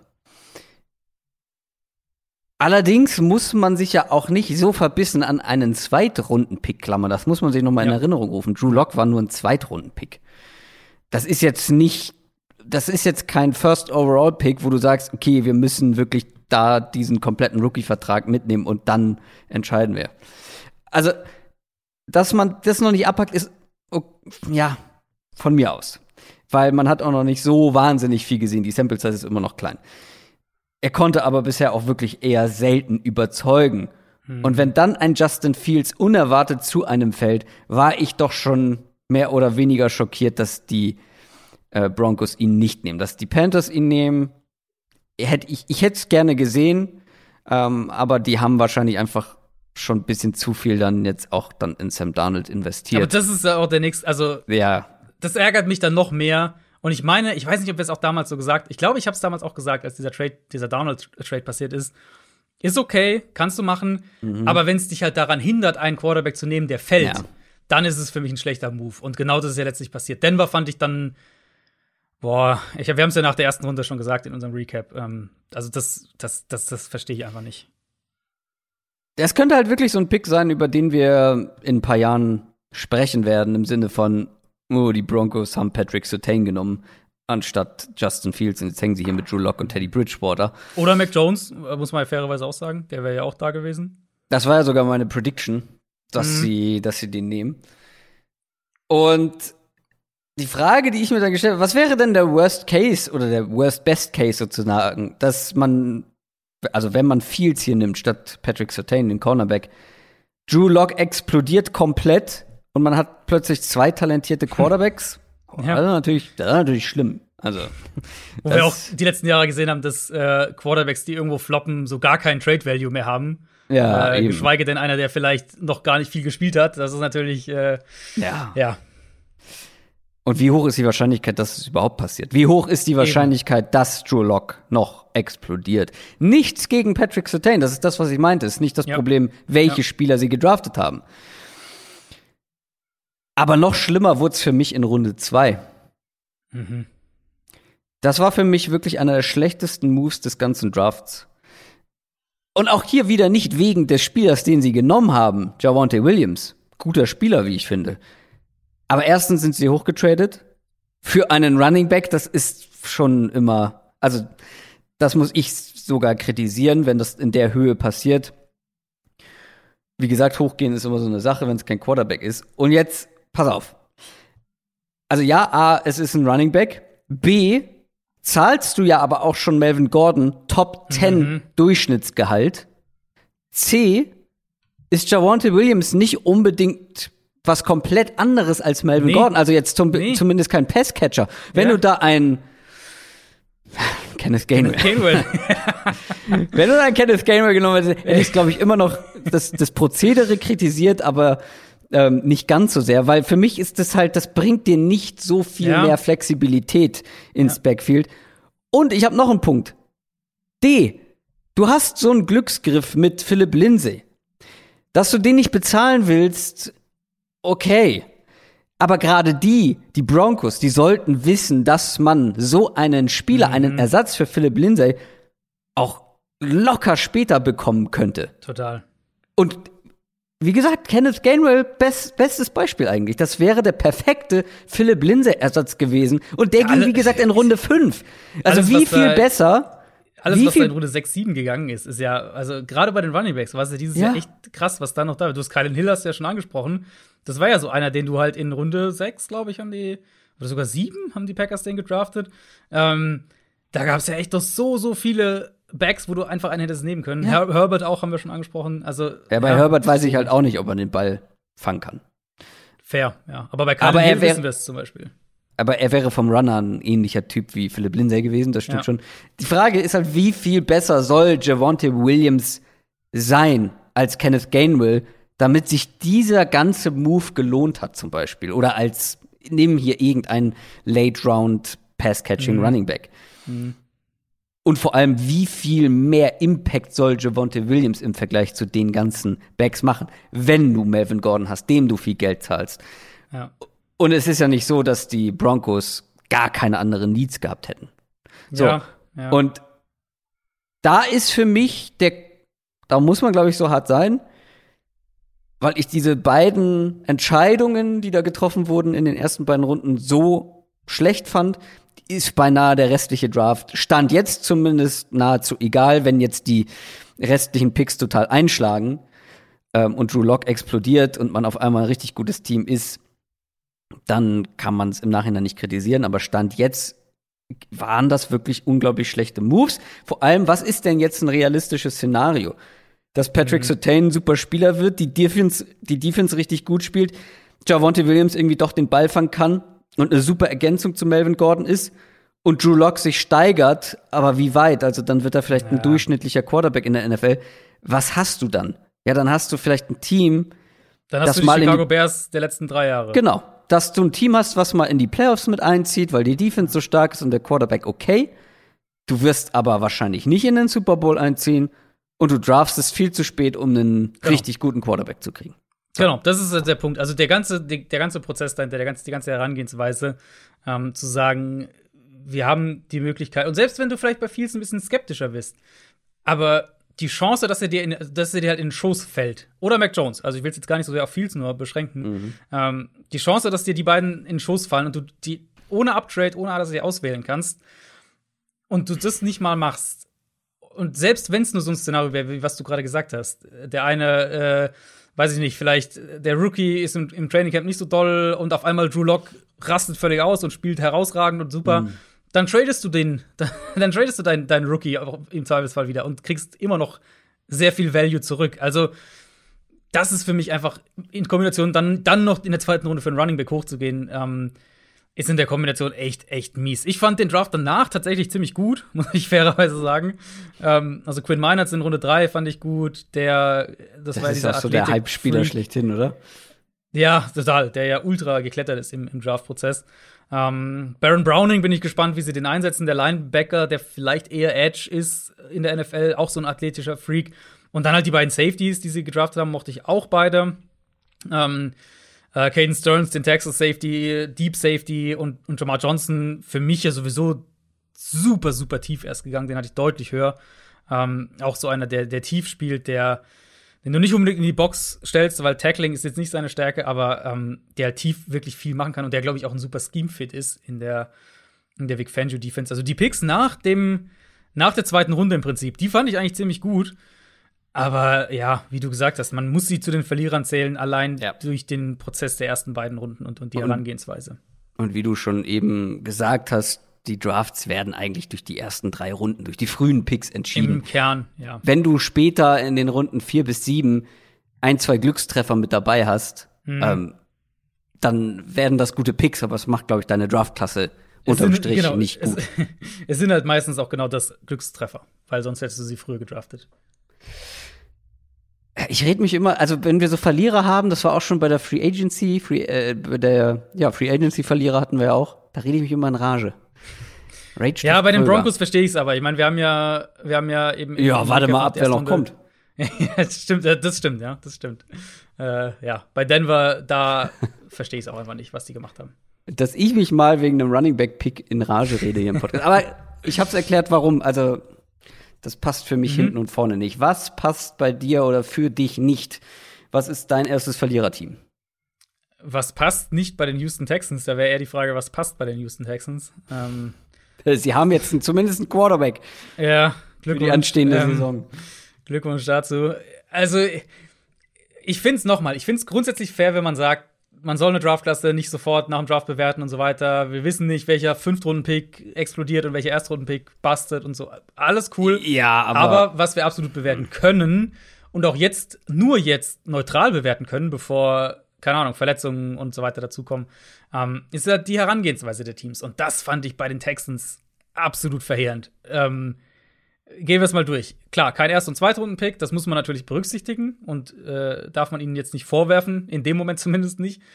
Aber darum geht es mir auch gar nicht so sehr. Dieser erste Pick, den sie hatten, dass du den in so einen Developmental Quarterback wie Davis Mills steckst. Ähm, und da können die Bewertungen auseinandergehen. Ich war jetzt weniger überzeugt. Ich fand den, mhm. ich fand den athletisch limitiert und ich fand den wahnsinnig inkonstant. Aber selbst die Idee, dass du deinen wertvollsten Pick jetzt in mhm. so einen perspektivischen Quarterback steckst, die finde ich komplett absurd aus Texans Sicht. Und klar, es kann sein, dass Deshaun Watson nie wieder für die spielt. Das ist vielleicht sogar das wahrscheinlichste Szenario, weil er, ähm, weil er entweder getradet wird, weil er gesperrt wird, was auch immer. Aber spielen wir das doch mal durch. Wenn Deshaun Watson 2021 nicht für die Texans spielt, dann ist das mit weitem Abstand das schlechteste Team in der NFL. Ähm, und die haben letztes Jahr haben sie mit Deshaun Watson, der herausragend gespielt hat, haben sie vier Spiele gewonnen. Und das Team um ihn herum ist schlechter geworden in dieser Offseason. Also, wenn Watson nicht für Houston spielt, dann werden die den Nummer 1 oder Nummer 2 Pick im kommenden Draft haben und da alle Möglichkeiten, einen Quarterback auszu auszuwählen. Ja. Oder Option 2, unwahrscheinlich, aber sagen wir mal Option 2. Das ändert sich mit Watson, keine Ahnung, er wird sechs Spiele gesperrt oder sowas und er bleibt aber doch in Houston, man, man versöhnt sich da wieder. Dann hast du auch deinen Quarterback. Für mich ist es so oder so, egal wie du es durchspielst, mhm. dieser Mills-Pick ist nicht zu erklären. Und also, da keine Ahnung, wenn der irgendwer eine Theorie hat, gerne, gerne schreiben. Ähm, ich ich kann es mir nicht erklären. Und wenn wir dann die Strategie weiter durchgehen, ich habe jetzt noch mal, wie gesagt, also nur mal kurz auf den Kader. Schlechtester Kader der Liga. Die ganze Free Agency war auf kurzfristige Übergangslösungen ausgelegt. Die haben jetzt 30, 35 Spieler geholt in der Free Agency, alles mit irgendwie ein, zwei Jahresverträgen. Ähm, und was machen sie mit diesem sowieso limitierten Draftkapital? Sie traden zwei Picks, mit zwei Picks in diesem und einem Viertrunden-Pick im nächsten Jahr hoch, um Nico Collins zu bekommen, den Wide Receiver. Und dann sind sie noch mal doppelt hochgegangen. Erst mit den Bills und dann mit den Rams, um in der fünften Runde einen Linebacker zu draften.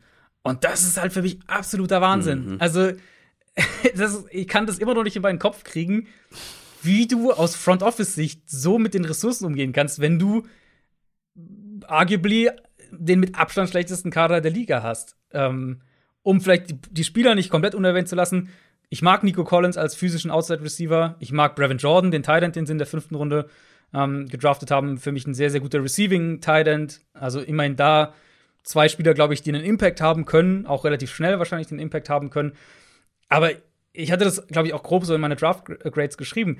Die haben mal gedraftet, als hätten sie den Kader der Bucks. Nur eben mit dem schlechtesten Kader der Liga. Und also ich krieg's immer noch nicht in meinen Kopf rein. Auch du kannst dich in Rage reden. Ja. Und auch da vollkommen zurecht. Also, ich, ja, was soll ich dazu sagen? Also, ich finde gerade dein erstes Argument, egal wie dieses Szenario ausgeht mit Deshaun Watson, egal wie die kommende Saison läuft, du brauchst Davis Mills eigentlich nicht, weil ja. wenn du schlecht spielst, draftest du nächstes Jahr. Haben sie denn nächstes Jahr wieder einen First-Round-Pick? Nächstes Jahr haben sie wieder ihren, ja. Ja, guck mal. Äh, dürfen sie wieder. Siehst du. Wenn du jetzt, äh, jetzt irgendwo einen, es gibt ja diese 2022er Mock-Drafts direkt nach dem 2021er Draft, hm. äh, da ist eigentlich immer Houston an 1 mit einem Quarterback. Ja, aber sie haben doch jetzt Davis Mills. Richtig, ja. Ich kann dazu nicht, nichts zur Verteidigung der Texans sagen. Ja, wie gesagt, sie haben zwei Spieler ausgewählt, die ich mag. Das ist meine positive, mein positives Schlusswort zu den Texans. Gratulation. Die Seahawks haben kaum mehr als zwei Spieler überhaupt generell ausgewählt. Die Seahawks sind mein zweiter Verlierer. Auch hier muss man vielleicht eine Sache vorab sagen. Ich finde schon lustig, wie manche Fans versuchen, das, das Handeln der Verantwortlichen eines Footballteams zu verteidigen, als hätten sie selber die Entscheidung getroffen und müssten das jetzt rechtfertigen. wo wir nochmal zu dem Punkt zurückkommen, über den wir schon häufiger gesprochen haben. Unterschätze niemals die Inkompetenz verantwortlicher Personen. Das soll jetzt gar nicht so sehr auf die Seahawks bezogen sein. Aber die Seahawks hatten drei Draft-Picks. Runde zwei, Runde vier, Runde sechs. Mhm. Von das, was mal sieben hätten sein können. Und ein Team, was drei von möglicher, von sieben durchaus möglichen Picks hat, ist per se für mich schon eher in Richtung Verliererseite unterwegs, weil wofür ist der Draft da? Dein Team mit jungen, preisgünstigen Spielern mittel- und langfristig zu verbessern. Und die Seahawks hatten halt einfach drei. Hast du schon mal erlebt, dass ein Team dreimal oder weniger gepickt hat? Also ich meine, es gibt ja, es gab ja äh, Drafts, wo Teams so mehr oder weniger ihren ganzen Draft weggetradet haben. Für ja, stimmt, ein, ja. Solche Sachen. Aber ich, ich, erinnere mich jetzt zumindest spontan nicht dran, dass ein Team wirklich von vornherein mit nur drei Picks in den Draft ging und dann auch bei genau. drei geblieben ist.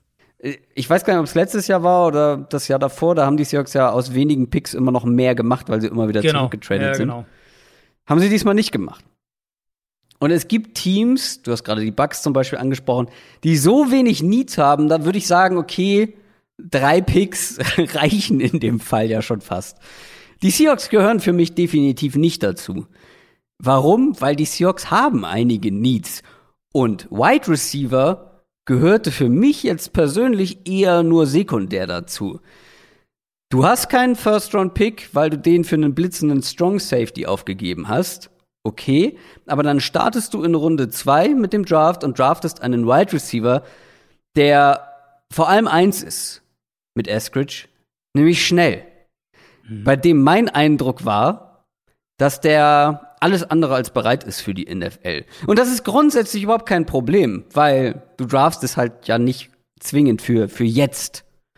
Aber die Seahawks sollten mehr den Fokus auf jetzt haben weil sie haben Russell Wilson, zumindest noch. Was kann Dwayne Eskridge in den nächsten ein, zwei, drei Jahren für die Seahawks werden?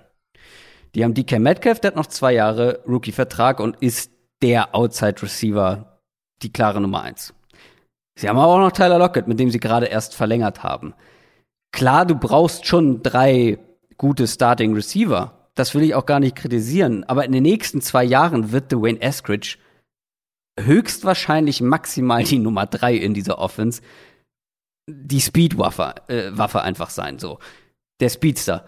Das ist überhaupt nicht schlecht, versteht mich nicht falsch. Überhaupt nicht schlecht, aber brauchen die Seahawks so einen in der zweiten Runde vor allem?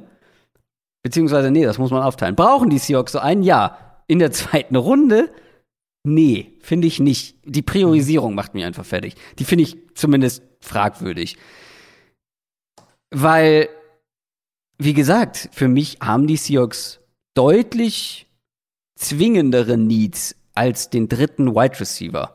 Gerade wenn du nur drei Picks zur Verfügung hast, wenn dein nächster Pick in Runde 4 ist. In Runde 6 hat man dann tatsächlich mal einen O-Liner gedraftet. Weiß nicht, wie Russell Wilson das findet. Naja, aber die Seahawks mit den wenigen Picks finde ich auch noch sehr wenig draus gemacht, beziehungsweise eine seltsame Priorisierung gewählt. Da gehen wir ein bisschen auseinander bei den Seahawks. Ähm, aber das ist doch gut. Dann sind wir nicht der Seahawks-Hater-Podcast.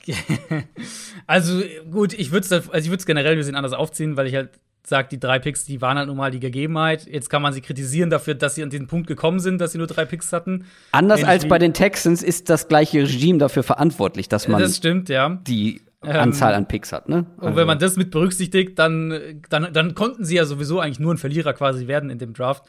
Ähm, naja, sie wären kein Verlierer geworden, wenn sie das anders angegangen wären mit den drei Picks. Also wenn sie yeah. gerade in Runde zwei, ja, glaube ich, ja. in eine andere Richtung gegangen wären. Für also mich. Ich, ich finde, also ich fand schon, dass Nummer drei Receiver Need war für Seattle. Ich fand schon, dass es was war, wo sie auch was machen mussten. Ja, ja. Eskridge wird halt diese, äh, also die kriegen ja, die werden ja diese Sean McVay Offense in Teilen zumindest spielen. Der wird halt diese Jet Sweep äh, Rolle übernehmen, primär auch, denke ich, äh, in, in der Offense. Schon Muss das ein Zweitrunden-Pick sein? Genau, das ist halt die Frage. Muss man dafür einen Zweitrunden-Pick investieren? Ich würde es aber mal umdrehen, wenn sie den, äh, den Viertrunden-Pick und den Sechstrunden-Pick genau so gemacht hätten, aber in Runde 2 statt Eskridge, ich glaube, Creed Humphrey zum Beispiel war da noch da, also Center genommen hätten, hm. dann wären die für mich ein Gewinner gewesen in dem Draft. Weil, mhm. also ich bin halt aus der Perspektive dann angegangen bei Seattle, die drei Picks kein Erstrunden-Pick, kein Drittrunden-Pick, die muss ich halt so als Gegebenheit hinnehmen. Was haben sie daraus gemacht? Und ich stimme dir zu, Eskridge dann an 56. Ich meine, ich war sowieso, ich war ein bisschen höher bei Eskridge als die, als die meisten.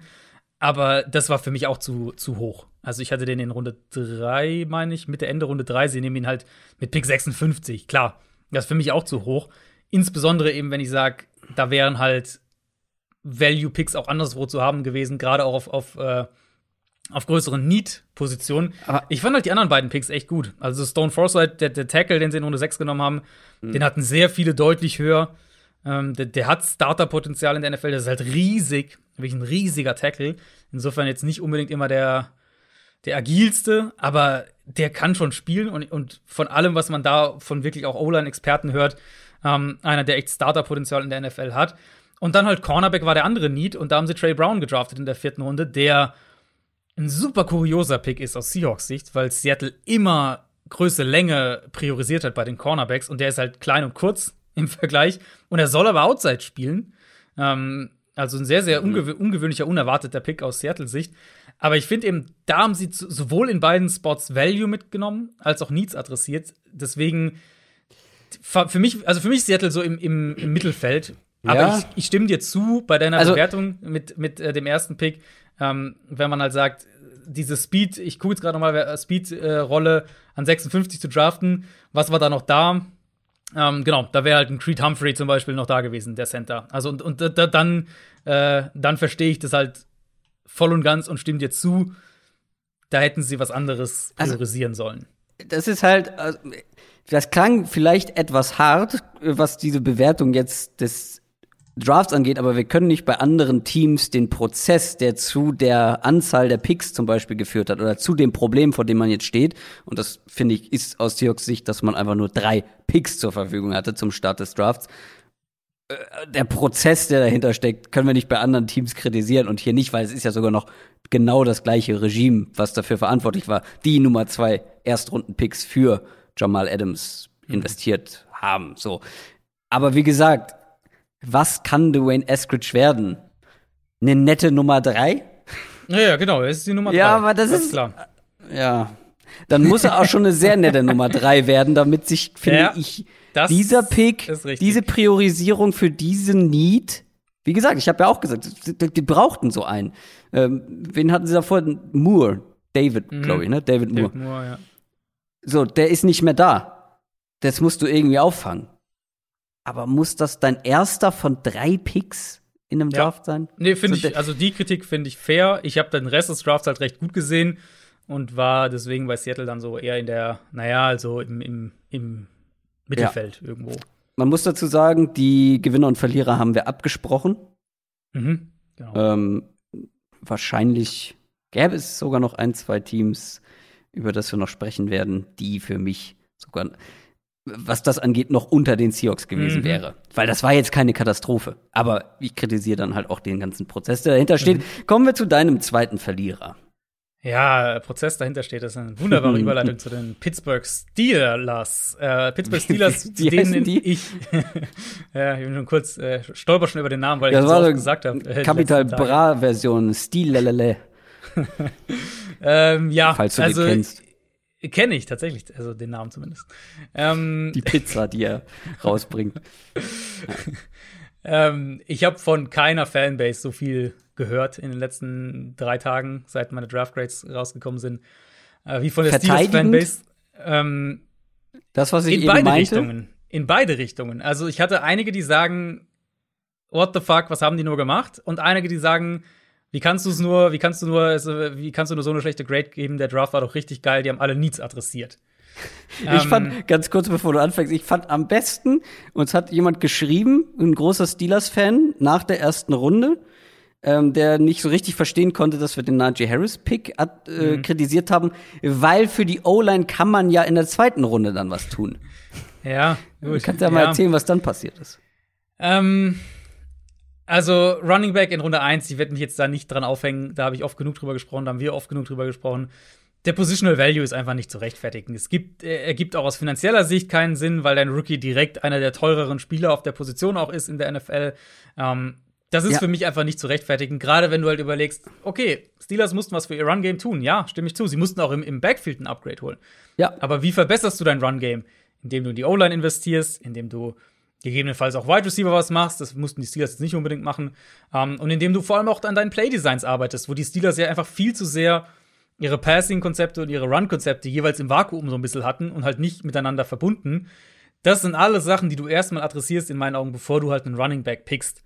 Um, und vor allem, bevor du jetzt wieder äh, viel Hate bekommst über Positional Value und Running Back Hater, Najee Harris ist nicht ein ist kein mega mega krasses Running Back Prospect mm, gewesen. Ja, also das, allein ich, ich sehe ja die Running Backs dann immer, also auch was die Grades angeht, immer einen Ticken höher als du. Aber für, selbst für mich war Najee Harris ja kein First-Round-Pick. Ja, das, ja, da haben wir es ja in der Running Back-Folge davon gehabt, dass ich das auch nicht so ganz verstanden habe, den Hype. Ähm. Ist halt besonders dann noch mal, um, um, auf die Steelers wieder zu kommen, wenn du eben einfach diverse Baustellen hast, so wie die Steelers ja. es ja haben. Ja. Also die, da war Running Back in Runde 1 ist halt wirklich der absolute Luxus-Pick so was, was Kansas City letztes Jahr gemacht hat. Und die würden es wahrscheinlich auch nicht noch mal so machen, würde ich die Bugs behaupten. hätten machen müssen. Ähm, oder die Bugs hätten machen können dieses Jahr. ähm, also selbst da würde ich dann diskutieren, weil ja halt kein Team jemals hat, hat keinen Need, weil du draftest ja nicht nur für die nächste Saison. Also ja, so wie ich Football verstehe, wie ich über Roster-Building denke, da gibt es einfach einen Grade-Abzug, wenn du einen Running Back nimmst und dann noch umso mehr, wenn du ähm, wenn du halt wirklich diverse Baustellen hast, wie es bei den Steelers ja der Fall ist. Also die hätten ja, die hätten O-Line gehen können an dem Spot, die hätten Cornerback gehen können an dem Spot. Da gab es wirklich auch Value-Positionen, die, wo Spieler zu haben gewesen wären. Ja. Ähm, insofern, das ist halt für mich, da, da, da ist es für mich schon deutlich negativ. Fryermuth als Spieler, Pat Fryermuth, den Teil, den sie dann ausgewählt haben, fand ich okay, fand ich auch genau in der Range in Ordnung. Nur auch da würde ich halt wieder anmerken, es gab auch da war Creed Humphrey noch auf dem Board. Es gab einen Brady Christensen noch auf dem Board, den BYU-Tackle. Den Pick grundsätzlich fand ich in Ordnung da. Aber auch hier würde ich in deutlich geringerem Maße als bei Najee Harris nicht falsch verstehen. Aber auch hier würde ich zumindest mal hinterfragen, ob man ähm, seinen eigenen Kader so richtig gut bezüglich der größten zwingenden Baustellen gescoutet hat. Also Pat Frymuth wird da reinpassen und spielt auch ne, dann eine Rolle im Sinne von, sie haben halt keinen Talent aktuell, der blocken kann und den Ball fangen kann. Nicht falsch verstehen ich hätte halt andere Sachen priorisiert. Ähm, mein Lieblingspick in dem Draft war tatsächlich Kendrick Green, den sie in der dritten Runde gedraftet haben, der ja dann wahrscheinlich Center spielen wird. Ähm, Guard gespielt hat im College, sehr, sehr guter, agiler Zone-Blocking-Guard, O-Liner, ähm, wahrscheinlich auch Day One Starter. Aber im Kern ist Pittsburgh halt für mich mit, mit klaren Needs auf Tackle, Center, Linebacker, könnte man noch reinwerfen, Cornerback und auch Running Back in den Draft mhm. gegangen. Und für mich haben sie einfach in meinen Augen die ganz falsche Priorisierung angesetzt. Und das hat mich halt bei dem Draft echt, echt geärgert bei Pittsburgh. Ja. Ähm, also ich fand es halt, wie gesagt, lustig, dass man in der ersten Runde nicht, ähm, nicht die O-Line adressiert hat. In der zweiten Runde, nee, ja. zwei, wann, wann haben sie die O-Line adressiert? Ich, Dritte Runde. Dritte Runde. Dritte Runde, genau.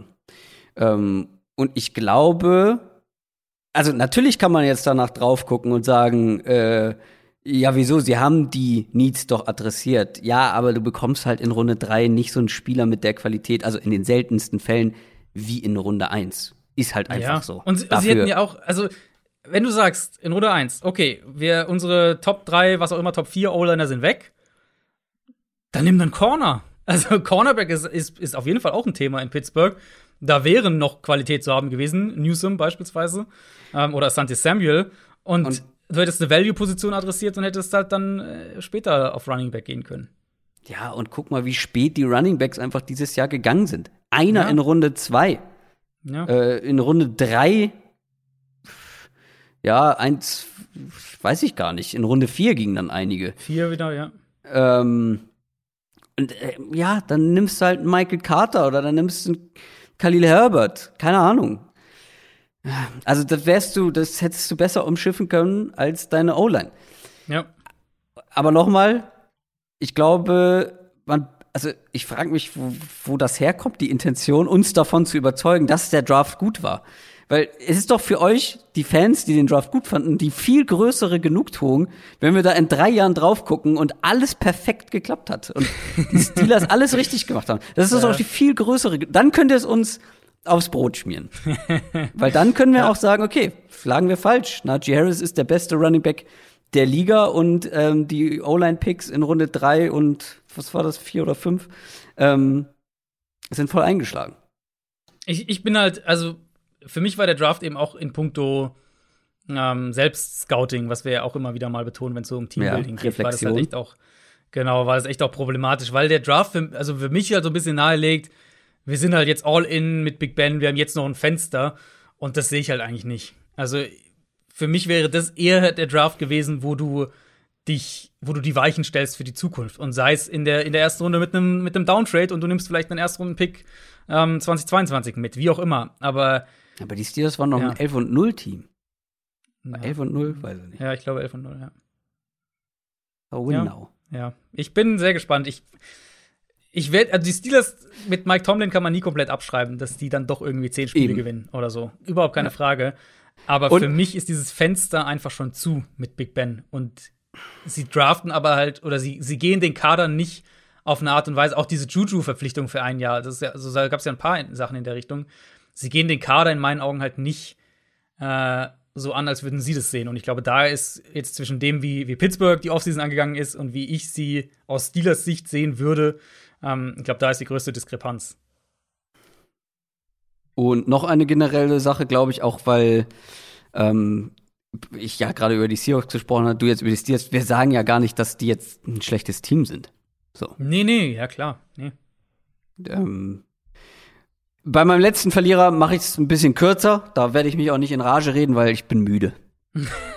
also nicht, nicht jetzt gerade in dem Moment, sondern ich bin müde, was die Raiders angeht. Ich bin mhm. müde, mich über die Raiders aufzuregen. Weil ich weiß gar nicht, ich glaube, in jeder Gewinner-Verlierer-Folge in den letzten anderthalb, zwei Jahren ja. sind die Raiders bei mir ja. bei den Verlierern mit dabei.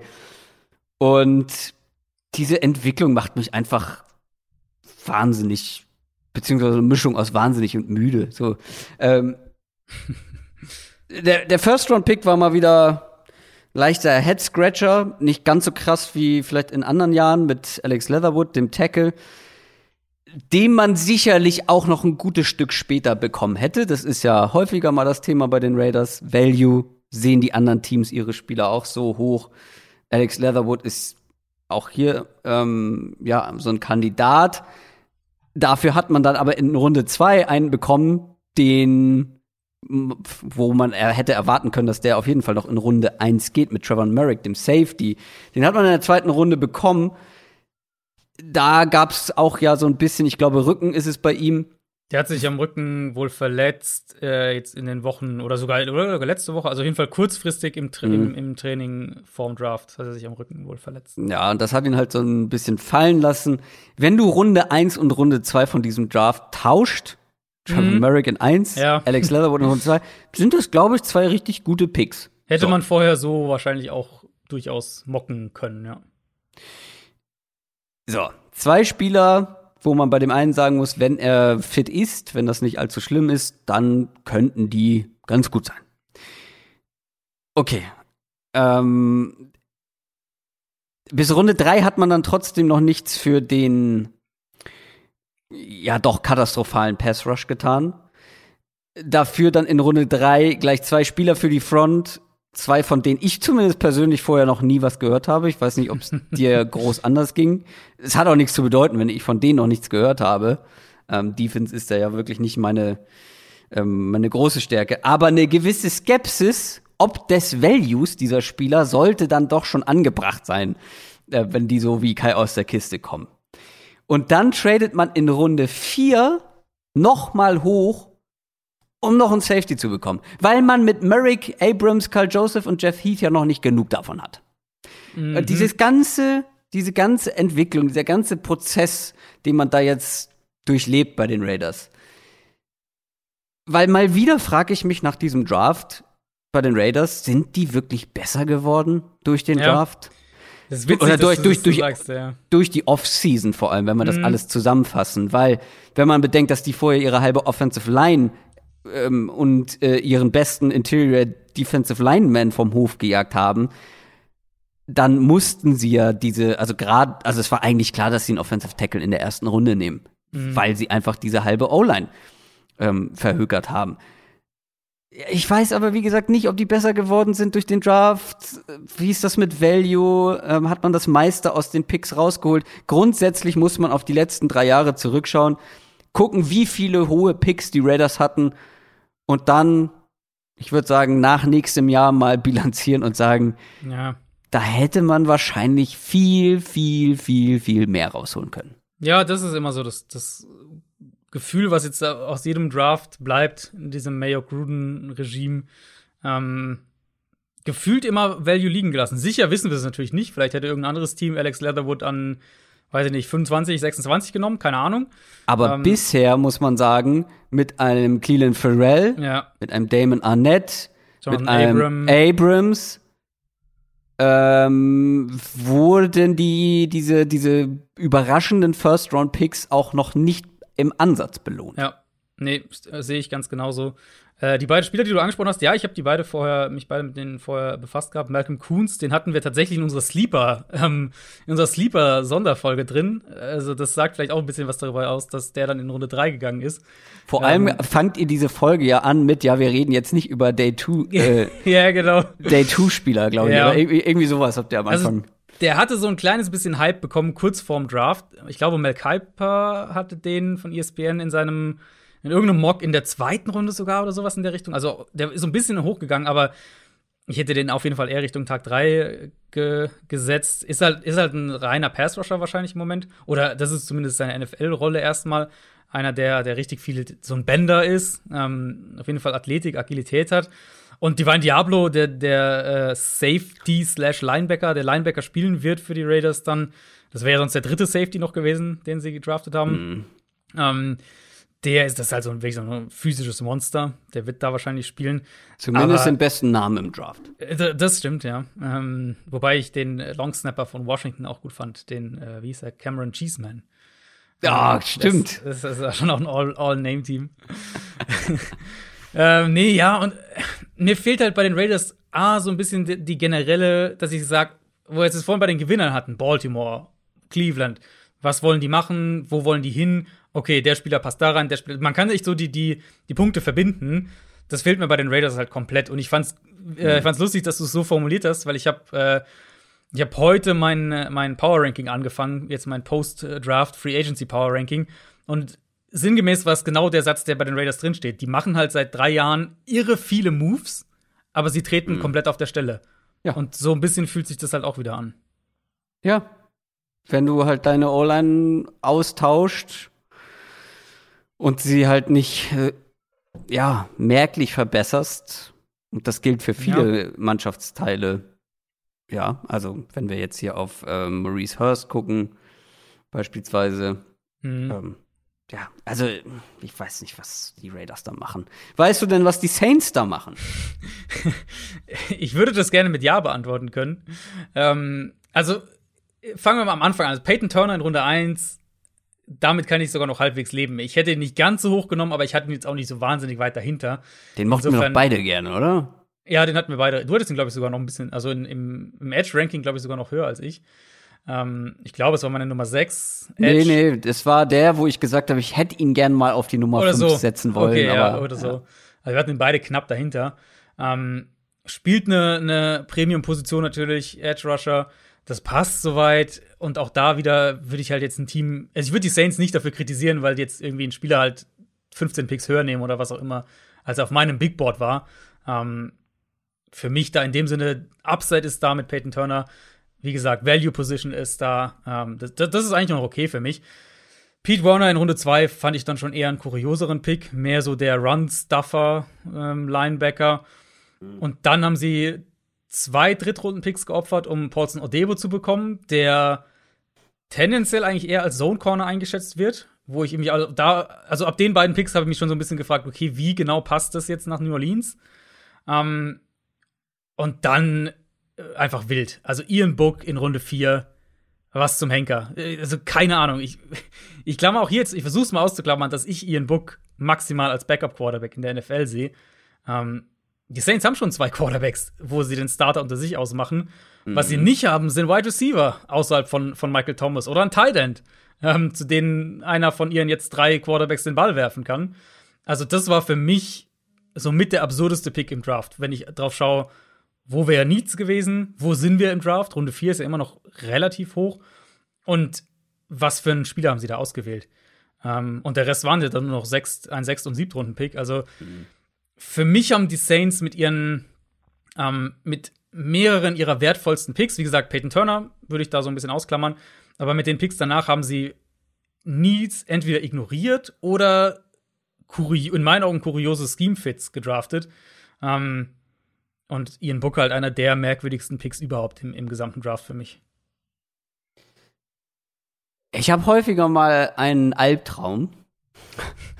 Und zwar ist er immer gleich. Und zwar stehe ich im Radiostudio von früher mhm. und muss plötzlich unvorbereitet eine Sendung fahren, eine Sendung moderieren. Mhm. Und habe keine Ahnung mehr, wie diese Technik funktioniert, keine Ahnung mehr, was ich machen muss und keine Ahnung, was, über was ich reden soll und was für Songs kommen. Und gefühlt sind die Saints so in den Draft gegangen. Oder zumindest sieht er in der Nachbetrachtung so aus. Da wurde jemand hingesetzt, du draftest jetzt mal für uns. Der wusste nicht, was die Needs sind, der wusste nicht, welche Spieler gut sind. Der, weiß ich nicht, ist nach Haarfarbe gegangen. Keine Ahnung. Aber ist, wie du schon gesagt hast, wirklich wild. Irgendwie ja. überhaupt nicht, also weder die Needs noch den Value, weil selbst bei Peyton Turner kann man den ja echt hinterfragen. Äh, auch wenn wir den beiden mhm. beide eigentlich mochten. Da waren ja noch ganz andere Namen auf dem Board, ne? Also. Ja. Ähm, und auch da, also wenn ich, wenn ich auf den Saints Kader schaue, und ich meine, du sollst nicht nach Need einfach nur draften. Also, um das mal ganz klar zu machen. Du sollst nicht einfach nach Need draften, weil das draftest du meistens schlecht. Aber ja, es kommt halt auch so ein bisschen drauf an. Also natürlich musst ja. du eine Mischung aus Value und Need finden. Genau. Aber wenn du halt richtig krasse Needs hast, und das ist das, was wir immer wieder sagen, dann bist du gezwungen, vielleicht den Value einen Ticken mehr zu ignorieren. Ja, und die Frage wäre ja eben da wirklich, ist dann Turner, also wäre Turner sozusagen jetzt so der Value als Spieler an dem Spot? Ich habe ja. ihn nicht wahnsinnig weit dahinter, aber wenn du dann halt einfach schaust, was da eben an ja. Cornerbacks da gewesen wären. Tyson ja. Campbell beispielsweise, der dann ja relativ schnell danach ging. Äh, Elijah Moore, der Slot Receiver, wäre da noch zu haben gewesen. Ähm, da war einfach noch so, so viel Qualität auf, also auf Value-Position und auf Need-Position für die Saints da. Das ja, und auch Edge Rusher, andere Edge Rusher. Oder auch andere, gut, ja, aber da würde ich jetzt wieder gar nicht so arg reinreden, weil sie haben halt ihr Big Board, okay. Ähm, da würde ich jetzt nicht um zwei, drei Spieler, die ich vielleicht einen mhm. höher, einen tiefer hatte, so wahnsinnig viel diskutieren. Ähm, aber selbst da, das ist schon kurios. Und das war ja noch der Pick, den ich am ehesten nachvollziehen kann in dem Draft aus Saints Sicht. Also für mich wurde es ja eher, ab dann sozusagen, wurde es für mich eher merkwürdig. Mhm. Ja, spannend. Was bei, vor allem bei den Saints muss man ja sagen, mit den ganzen Uptrades, das ist halt ein Team, was am Cap Space Limit die ganze Zeit unterwegs Immer. ist, die kommenden Immer. Jahre. Ja. Und gerade die brauchen ja Spieler mit günstigen Verträgen eigentlich. Ja. Und dass du dann immer hochtradest und Draft-Picks, Draft-Kapital abgibst, ist ja jetzt auch vom Grundding äh, mhm. fragwürdig. Mhm. Vom Grundprozedere. Das waren unsere Gewinner und Verlierer. Äh, lass uns doch noch mal ein paar Picks raushacken. Die haben wir jetzt mhm. Nicht abgesprochen, deswegen haben wir ein paar mehr vorbereitet. Jeder noch zwei Picks, die wir sehr mochten, über die wir jetzt noch nicht gesprochen haben, und zwei Picks, die wir eher nicht mochten. Fangen wir wieder positiv an mit Picks, die wir mochten. Ich leg einfach mal vor, weil ich mhm. bin mir ziemlich sicher, dass das auch keiner ist, den du auf dem Zettel hast. Terrace Marshall, Ende Runde 2 ja. zu den Panthers. Selbst Klar. wenn ich ihn gehabt hätte, hätte ich ihn nicht draufgeschrieben, weil ich wusste, dass du den nehmen wirst. Klar, natürlich. Und das nach Downtrade. Das war der Trade, glaube ich, den sie mit den Browns gemacht haben, die Owusu Koramora geholt haben. Und Terrace Marshall war für mich ein Ende Runde 1, Anfang Runde 2 Pick auf jeden Fall. Der war jetzt Ende Runde 2. Ähm, Marshall, der Wide Receiver, ist halt noch einer, der noch dazu lernen muss. Aber wenn der sein Potenzial abruft, mit mhm. den physischen Voraussetzungen, die er auch hat, ist dieser, dieser riesige LSU-Receiver gewesen. Und vor allem so einen Spielertypen haben sie auch noch nicht. Und du hast jetzt ein richtig geiles Waffenarsenal zur Verfügung. Ähm, Terrace Marshall eben, DJ Moore, Robbie Anderson, Christian McCaffrey und Justin Fields. oh, Wäre schön gewesen. Autsch. Ähm, Sam Darnold, ja, okay. Aber Sam Darnold hat zumindest ein geiles Waffenarsenal. Mhm. Terrace Marshall so spät zu bekommen und dann zu den Panthers mit Joe Brady, ähm, da ist die Connection auch wieder mit dabei. Ähm, die beiden kennen sich aus ja. LSU-Zeiten. Ja. Ein super Pick. Ja, Also hatte, bei ihm waren es ja auch Medicals wohl in irgendeiner Art und Weise. Mhm, die, mhm. das war ja auch so ganz kurios. Das, das kam ja irgendwie so. Daniel Jeremiah von, von NFL Network macht ja diese Conference Calls mit, äh, mit Reportern auch, wo er Fragen beantwortet und so weiter. Und äh, ich weiß noch, dass das überhaupt niemand auf dem Zettel hatte. Und er hat dann da gesagt, ja, bei, bei Terrace Marshall sind irgendwelche Medicals äh, aufgeploppt. Und danach ging es so als News rum. Und irgendwie, also ich habe es bis heute nicht so ganz mitgekriegt, was genau es ist. Ich glaube, es war ja, immer nur irgendwie Lower Leg oder sowas. Ähm, oder Leg, irgendwie, irgendwas in der Richtung. Also, das war wahrscheinlich auch der Grund, warum er halt gedroppt ist, weil sonst, der war ja lange eigentlich relativ klar, entweder Ende erster Runde oder ganz früh in der zweiten Runde dann. Mhm, mh. ähm, aber ja, an dem Spot dann auf jeden Fall, äh, auf jeden Fall Value. Ich habe ich hab hier meinen Spot, wo ich ein bisschen cheate. Äh, Natürlich. weil ich einfach ein Team kurz ansprechen wollte, das für mich nicht stark genug ist, um es zu den Gewinnern zu zählen. Aber was zwei Picks gemacht hat, die mir wahnsinnig gut gefallen haben, das sind die Chiefs. Äh, die Chiefs mit Creed Humphrey ja. einmal in der zweiten Runde der Center. Was die an Ressourcen in die O-Line geballert haben, ist halt auch jenseits von Gut und Böse in dieser Offseason. Ähm, bisschen kann man es nachvollziehen nach dem Super Bowl. Ob es sich auszahlt, werden wir sehen. Humphrey halt für mich der perfekte Fit für die. Das ist halt, das ist ein, ein athletischer, super Pass-Blocker.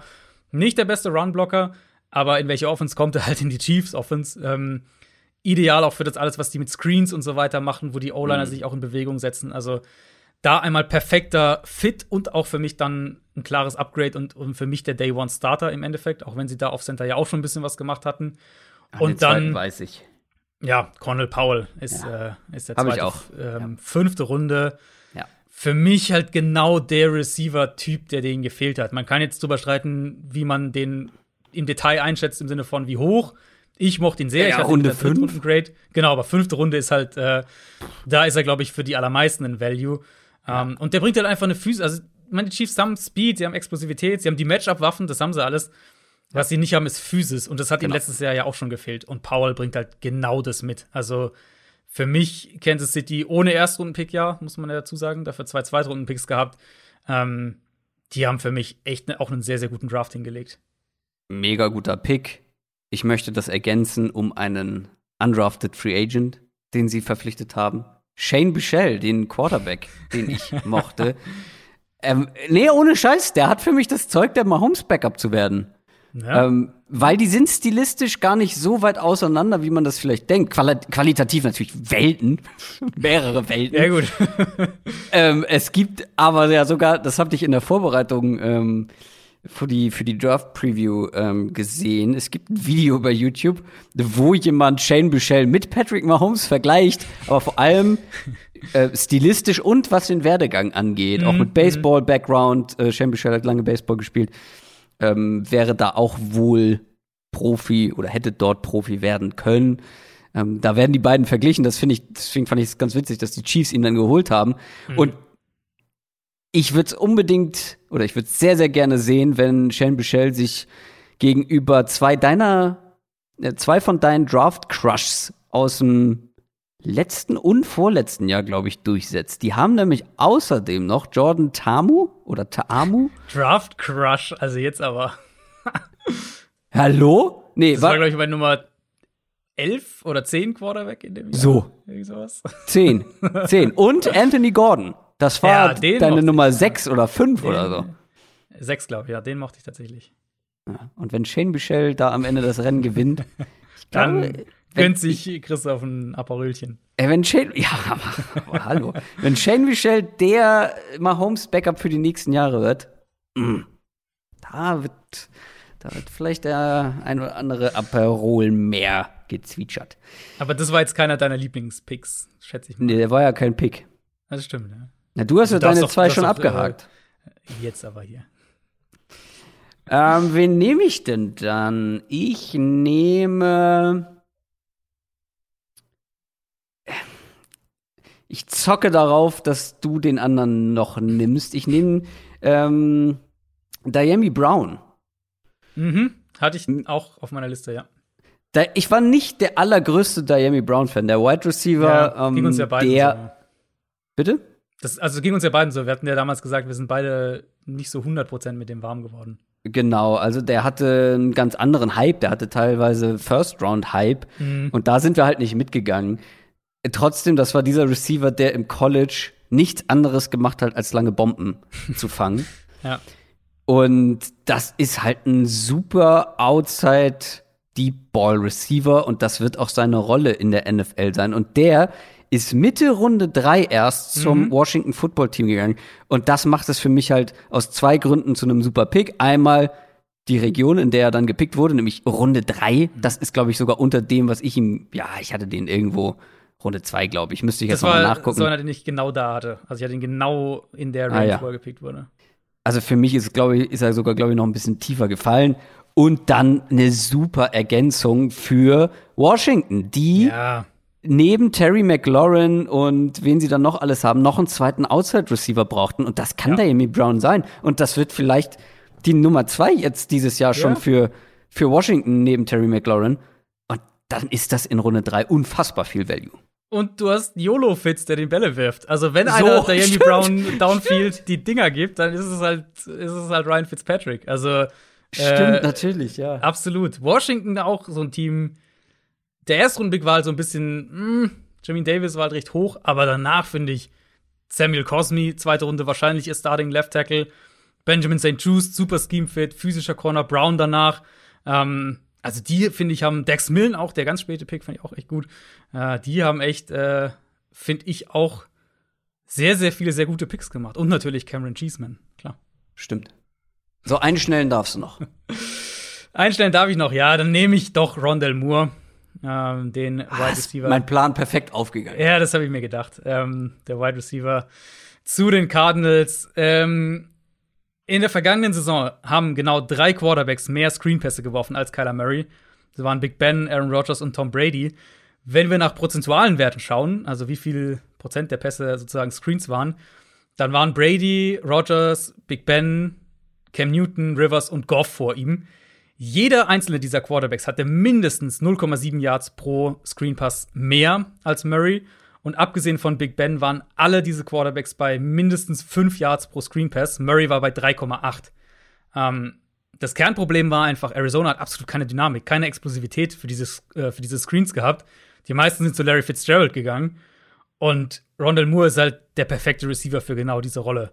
Also, wenn ihr, wenn ihr den Podcast regelmäßig hört, dann wisst ihr, dass ich Jalen Waddle sehr gerne da haben wollte.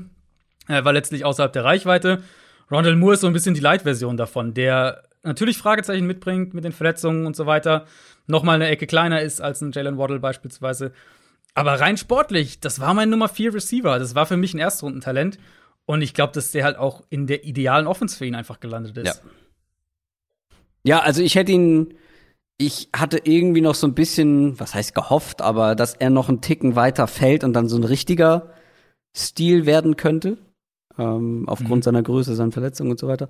Äh, war dann Mitte Runde zwei, ja, super. Wie gesagt, ich hatte ihn auch als Lieblingspick mit dabei, weil ich einfach auch das Match so gut finde. Und das mhm. wird einfach eine der unterhaltsamsten, spannendsten Offenses auch nächstes Jahr wieder, weil die haben jetzt ähm, ja eigentlich alles zur Verfügung. Eigentlich außer ja. Jetzt, äh, außer, äh, außer ein Running Back, oder? Das war kein James Conner Believer. Ach, stimmt, ach je. Ja. hm. Aber naja, nee, Ino, ja, Ino Benjamin ist ja noch da. So. Chase Edmonds. Ja, da, hm, da hätte ich auch noch ein, da hätte ich auch noch einen Pick äh, auf den Pick gehofft aus Cardinals ja, Sicht. Ich, ich, hätte gedacht, dass die, als Kylan Hill so weit gefallen ist, hätte ich gedacht, dass sie den irgendwo sechste Runde noch nehmen. Da ein Kenneth Gainwell. Na, obwohl da lieber so ein Runner. Egal. Ähm, kommen wir zu den Picks, die wir nicht so gerne mochten. Die Unlieblingspicks. Ähm, ich fange mal wieder an. Mhm. Ich fange an mit einem Team, was wirklich Borderline-Verlierer ist wo ich echt drüber nachgedacht habe, ähm, die mit als Verlierer mit reinzunehmen. Und zwar die Bucks tatsächlich. Hm. Die Tampa Bay Buccaneers. Und zwar Unlieblingspick Ende Runde 2 Kyle Trask, hm. den Quarterback. Ähm, also die Bucks haben gerade Runde 1 und Runde 2, finde ich, nicht viel aus ihren Picks gemacht. Äh, beide Male welche, wo ich nicht so richtig mitgehen kann. Und gerade also dieses Team ist so sehr auf das Hier und Jetzt ausgelegt. Wir haben ja schon häufig drüber gesprochen. dass die wirklich auch was Cap Space, was die Verträge angeht, das soll jetzt und vielleicht das Jahr noch danach funktionieren und dann schauen wir mal. Mhm. Und dann draftest du mit deinem zweiten Pick einen möglichen Erben von Tom Brady, der auch stilistisch quasi eine Kopie ist, in wahrscheinlich schlecht mhm. oder schlecht her. Wollen wir mal nicht so hart sein. ja. Das ist für mich so ein Your-Pick. Kannst du machen, hätte ich ja. definitiv nicht gemacht. Ja, also Your Pick trifft's ganz gut. Also für Trask ist es halt die perfekte Situation, denke ich, dahin zu kommen. Ja, das ähm, ja. Ich verstehe es irgendwo schon. Also der Joe Tryon Pick in Runde 1, den, das ist so ein, so ein Spieler, den ich deutlich tiefer hatte. Das ist halt ein, ja. ein Power Rusher und da muss man gucken, ob er mehr wird. Perspektivisch, dass sie die Position angehen, verstehe ich, weil JPP wird, denke ich, nicht mehr lange da sein. Und dann, ähm, dann brauchst du auf Edge bald wieder was und generell ja. eine, Edge-Rotation zu haben, ist nie eine schlechte Idee. Also von der Herangehensweise her, den Pick finde ich sogar noch ganz gut, auch wenn ich jetzt den Spieler nicht so sehr mochte. Aber ich verstehe deine Kritik schon an dem Trask-Pick, ähm, zu sagen, dass du da vielleicht noch irgendwie eine, eine weiß ich nicht, einen, einen Corner Safety, keine Ahnung. Ja, irgendwas, was, dir, was dir jetzt helfen könnte, wenn ja, jemand genau. verletzt ausfällt. Weil, machen wir uns nichts vor, wenn Tom Brady ausfällt, wird Kyle Trask nicht die Gut, Saison retten. Das ist, das ist richtig, aber das muss man ja fairerweise sagen, ist dann wurscht, wer da dahinter ist, dann ist die Saison so oder so äh, so oder so gelaufen. Sie, ich find, das wäre so witzig, wenn das jetzt irgendwie passiert und dieser Ausschnitt dann und Trask rausgekramt wird. In Super Bowl, ja. Ähm, ja, ich finde den Pick nicht ganz so schlimm. Ich finde es in Ordnung, hm. Dartpfeile auf die Quarterback-Scheibe zu werfen und hier und da zu hoffen, dass du vielleicht einen Treffer landest. Ähm, und ich meine, hm. sie haben halt immer noch einen Sie haben immer noch einen Jalen Darden in der vierten Runde zum Beispiel gedraftet, wo ich mir halt auch, also das wäre auch ja, so einer gewesen, den ich bei, bei meinen Top-Picks noch in der Liste gehabt hätte. Moment, sie waren letztendlich kein Verlierer von mir, ne? Ja, genau, ja, ja genau. genau. Also, also ich finde halt, also ich finde den Ansatz eben zweite, dritte Runde einen Quarterback zu nehmen, an, auch wenn du halt im Win-Now-Modus bist, finde ich persönlich okay. Deswegen wäre das jetzt für mich so ein, so ein neutraler Pick irgendwie. Ähm, Dein erster Unlieblingspick. Ich, ich zögere gerade so, weil ich noch so viele habe. Ich hoffe, du hakst welche davon ab, aber ich glaube eher nicht. Ja, mein erster Unlieblingspick, äh, Trey Sermon nach San Francisco. Mhm. Dritte Runde, ähm, Pick 88. Sie haben die 117 und die 121 dafür getradet, also sind ja hochgegangen für ihn. Die Niners haben wirklich genug Running Backs. Die Niners haben auch noch in der sechsten Runde Elijah Mitchell gedraftet, also noch einen Running Back. Ähm, hm ich fand ehrlich gesagt den Niners Draft nach Trey Lance ziemlich, ziemlich überschaubar. Also Aaron Banks, der Guard in Runde 2, okay, vom, also ist ein, ist ein Scheme-Fit und so weiter, ist in Ordnung, aber sehr, sehr, sehr hoch für, für Aaron Banks, Pick 48. Und dann, dass du halt für einen, für einen Running Back hoch tradest, um dann in Runde 6 nochmal einen Running Back zu nehmen. Ähm, ja, dass es ein Scheme-Fit ist, beide, Mitchell und Sermon, steht völlig außer Frage, passen da ideal rein da kritisiere ich dann aber auch einfach den, die Herangehensweise, die die Niners hatten. Und es ist ja nicht, nicht das erste Mal, dass Kyle Shanahan halt seine Running Backs haben möchte. Ja, Trey Sermon. Es ist gut für alle Trey Sermon-Believer, ne? das ist richtig, ja. Das ist richtig. Also, den ja haben wir einige, ja, ja, stimmt. Ja, den haben wir ja echt kritisiert. Ja, ähm, ich fand, der war halt nichts Besonderes. Ähm, ja, und er hat halt auch wieder sehr von diesen unfassbaren Gaps bei Ohio ja. State profitiert. Und das Ding ist halt, diese Gaps wird er jetzt halt auch sehen bei ja, den Niners. Und das wird ihm helfen und mich würde es nicht stimmt. überraschen, wenn der ja, einschlägt, ist ein großes Wort, aber richtig gut wird. Ich könnte mir vorstellen, dass Elijah Mitchell besser wird in der Offense tatsächlich. wenn er den Kader schafft.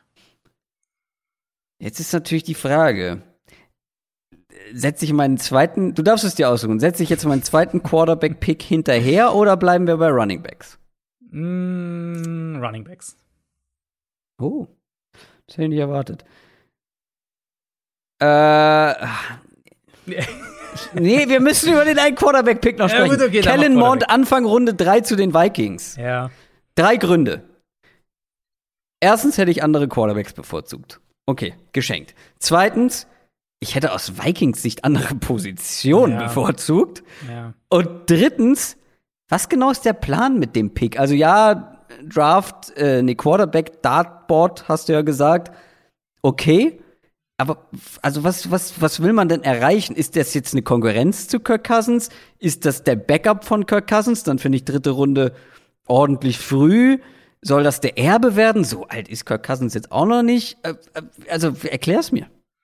Ich glaube, es ist halt einfach, das ist halt ein Quarterback, der ein gewisses Talent hat und eine gewisse physische Upside, der in der SEC gespielt hat und den, wo sie halt gesagt haben, vielleicht können wir aus dem Meer rausholen. Vielleicht kann der in zwei Jahren für uns starten. Ich glaube, das ist, also viel ja, mehr okay. sehe ich da nicht dahinter, ehrlich gesagt. Okay, aber also gerade mein zweiter Punkt mit anderen Positionen bei den Vikings, weil auch die Vikings hier wieder so ein Team, mhm. da gäbe es, da gäbe es Areas irgendwo in dem Team oder in dem Roster, wo ich sage, oh, da könnte man schon in Runde drei noch was machen, um sich zu verbessern.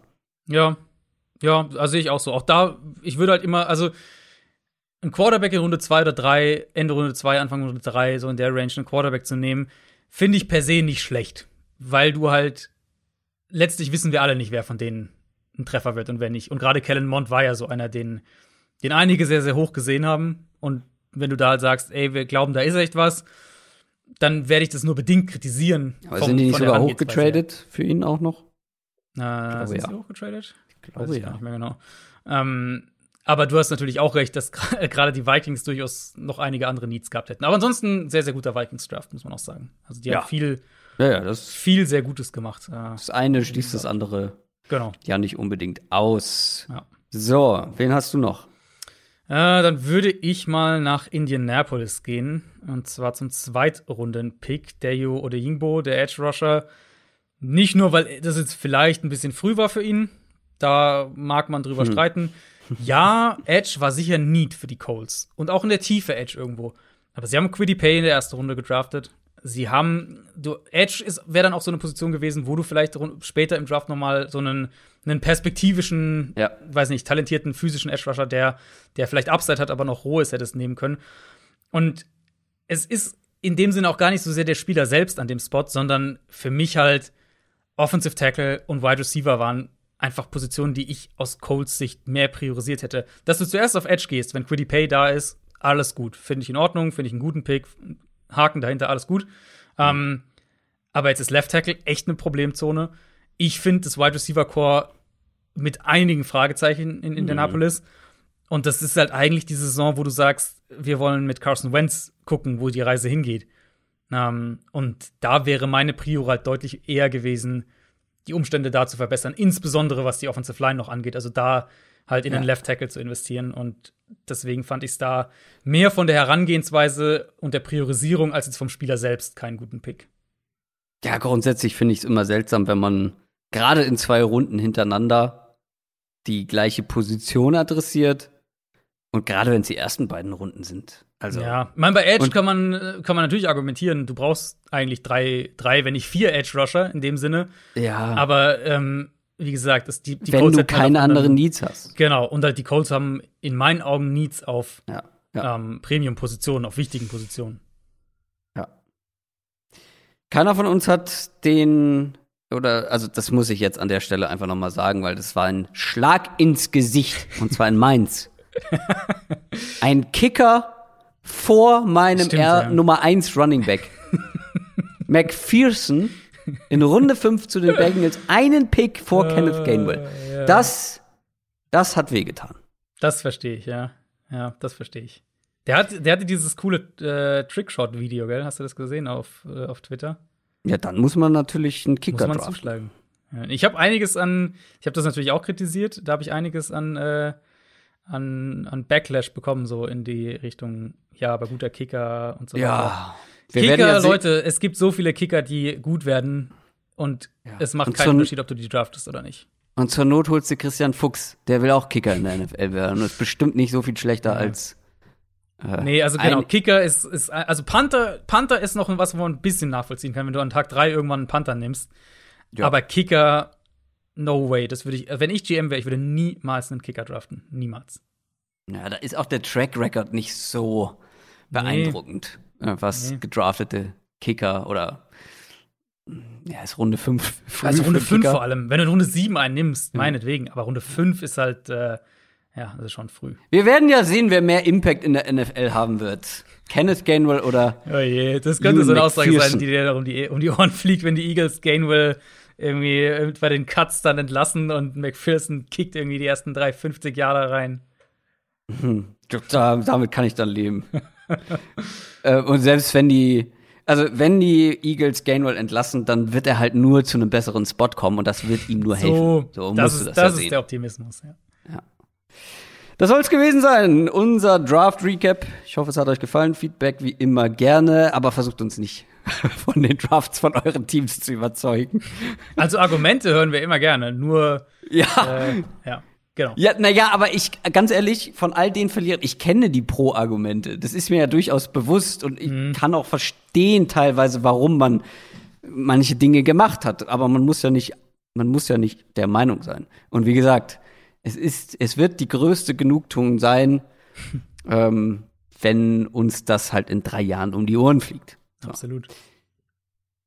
Was bleibt mir sonst noch übrig? Habe ich noch irgendwas zum Teasen? glaube, äh, wir, wir gehen jetzt in etwas ruhigere Fahrwasser nach ja sehr, sehr äh, produktiven, würde ich mal sagen, Wochen. Die letzten drei Wochen vor allem haben wir echt viel, ja. viel Stuff auch gemacht. Ähm, nächste Woche machen wir Off-Season Awards, also da könnt ihr euch schon drauf freuen.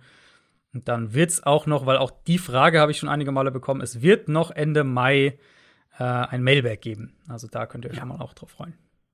Und dann Urlaub. Dann also, wird es auch mal Urlaub geben. Zumindest Podcast-Pause. Urlaub ja. habe ich, hab ich nicht. es gibt ja noch diesen anderen Ballsport. Ja. Apropos, das läuft schon fast eine ganze Halbzeit. Na super. Hey, hey. Ja. Äh, ich mache mich vom Acker. Wir hören uns nächste Woche Donnerstag. Spätestens, vielleicht gibt es ja noch eine kleine Überraschung. Nächste Woche, spätestens Donnerstag, wieder. Ich muss das Outro starten. Nicht zu vergessen. Das Soundboard ist einfach außer, außer aus dem Blickfeld geraten. Ei, ei, ei. Folgt uns gerne bei Twitter, Instagram und YouTube. Macht's gut. Tschüss. Ciao, ciao.